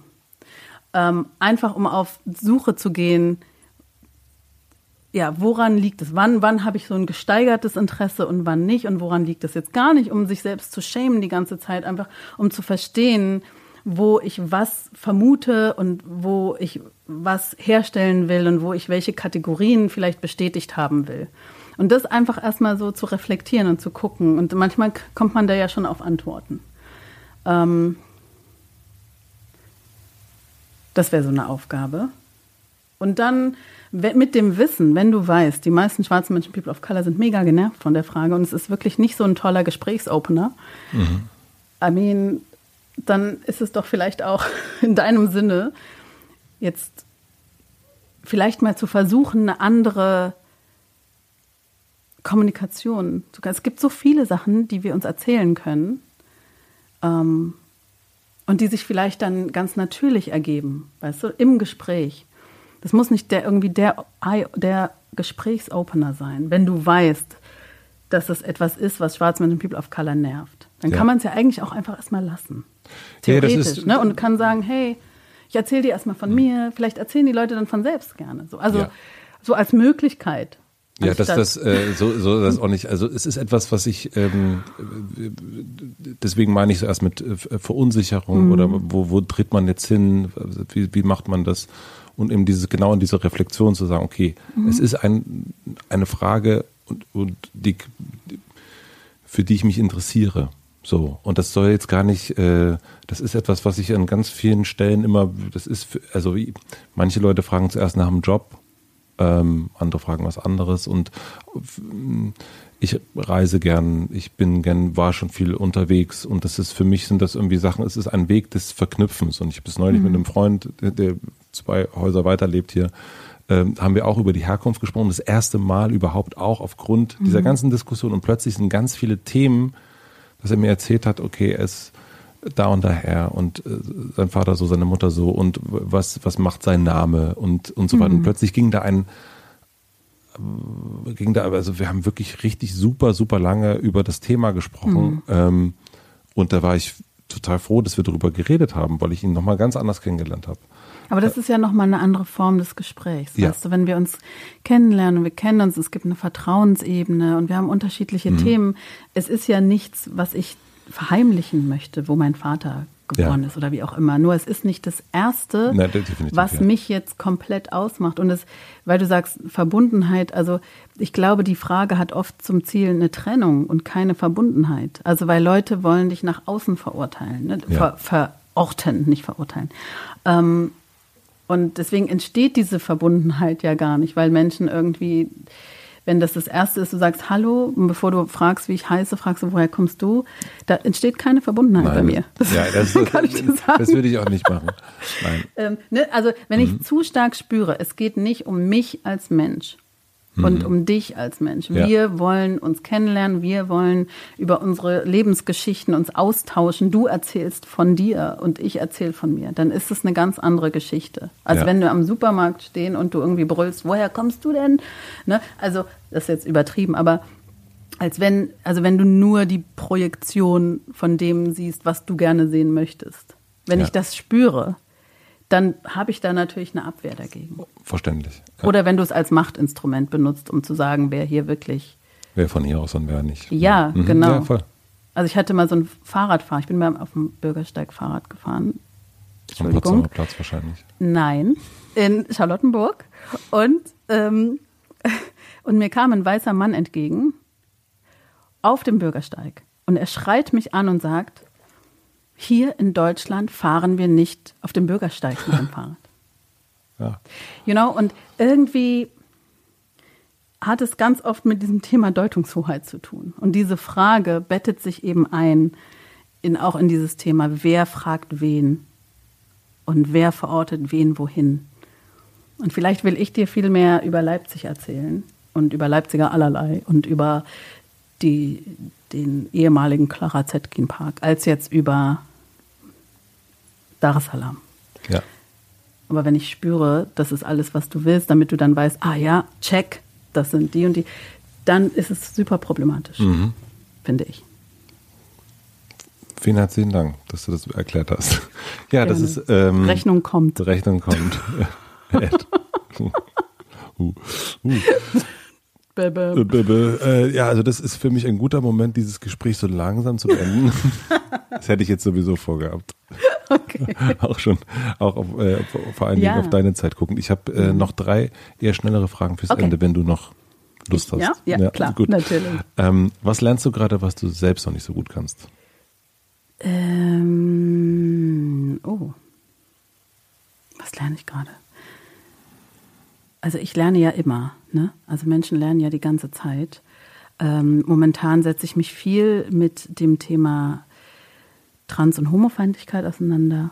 Ähm, ich setze mich viel mit dem Thema Fettfeindlichkeit und Body-Shaming und Bodyismus auseinander. Und von und abgesehen von diesen politischen Sachen versuche ich gerade besser kochen zu lernen. Weil ich kann nicht gut kochen. Ich kann super gut backen, aber ich kann nicht so gut kochen.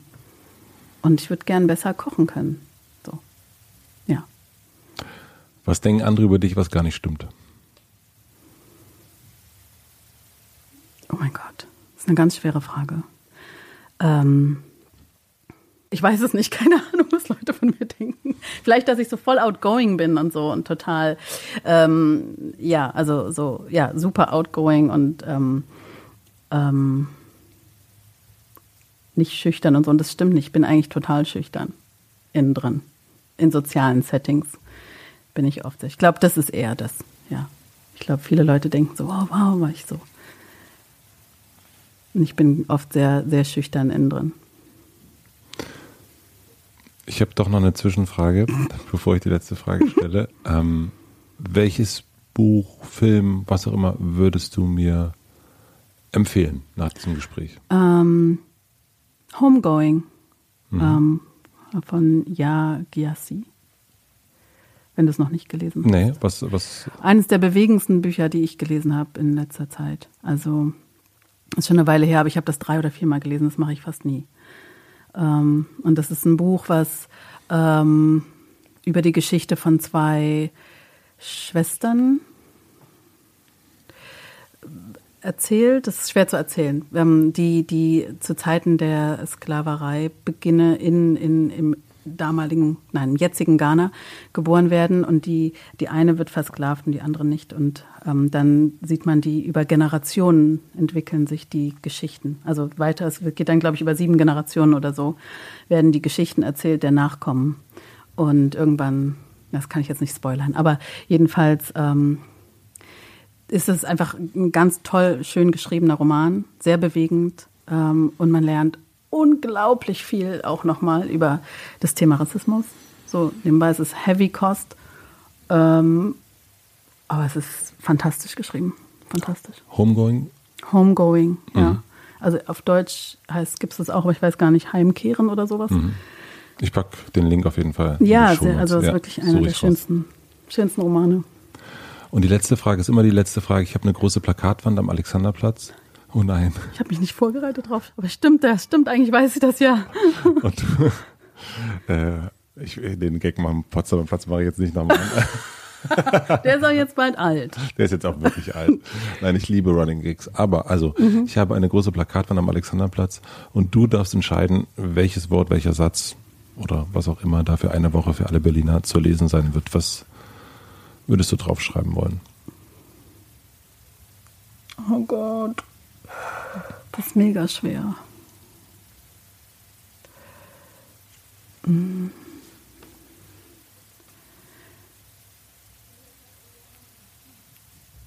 Ein Satz geht auch, ne?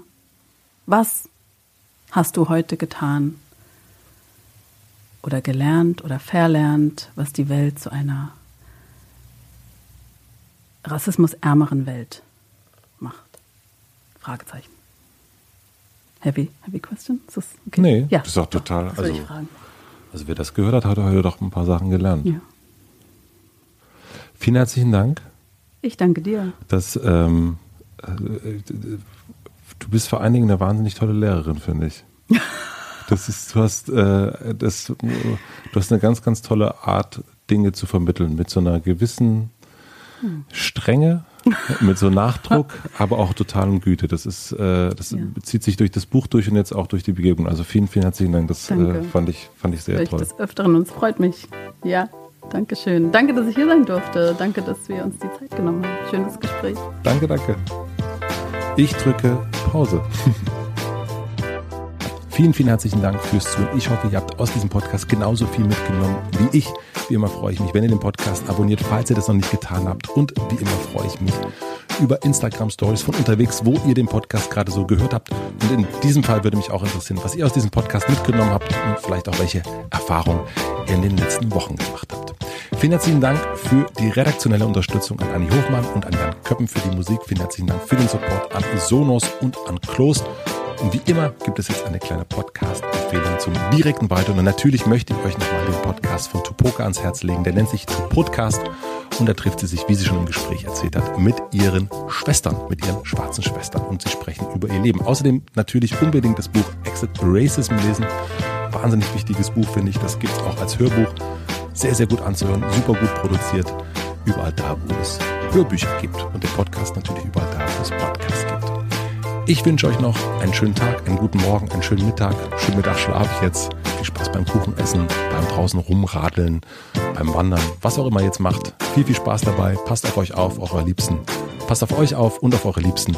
Bis nächste Woche. Euer Matze.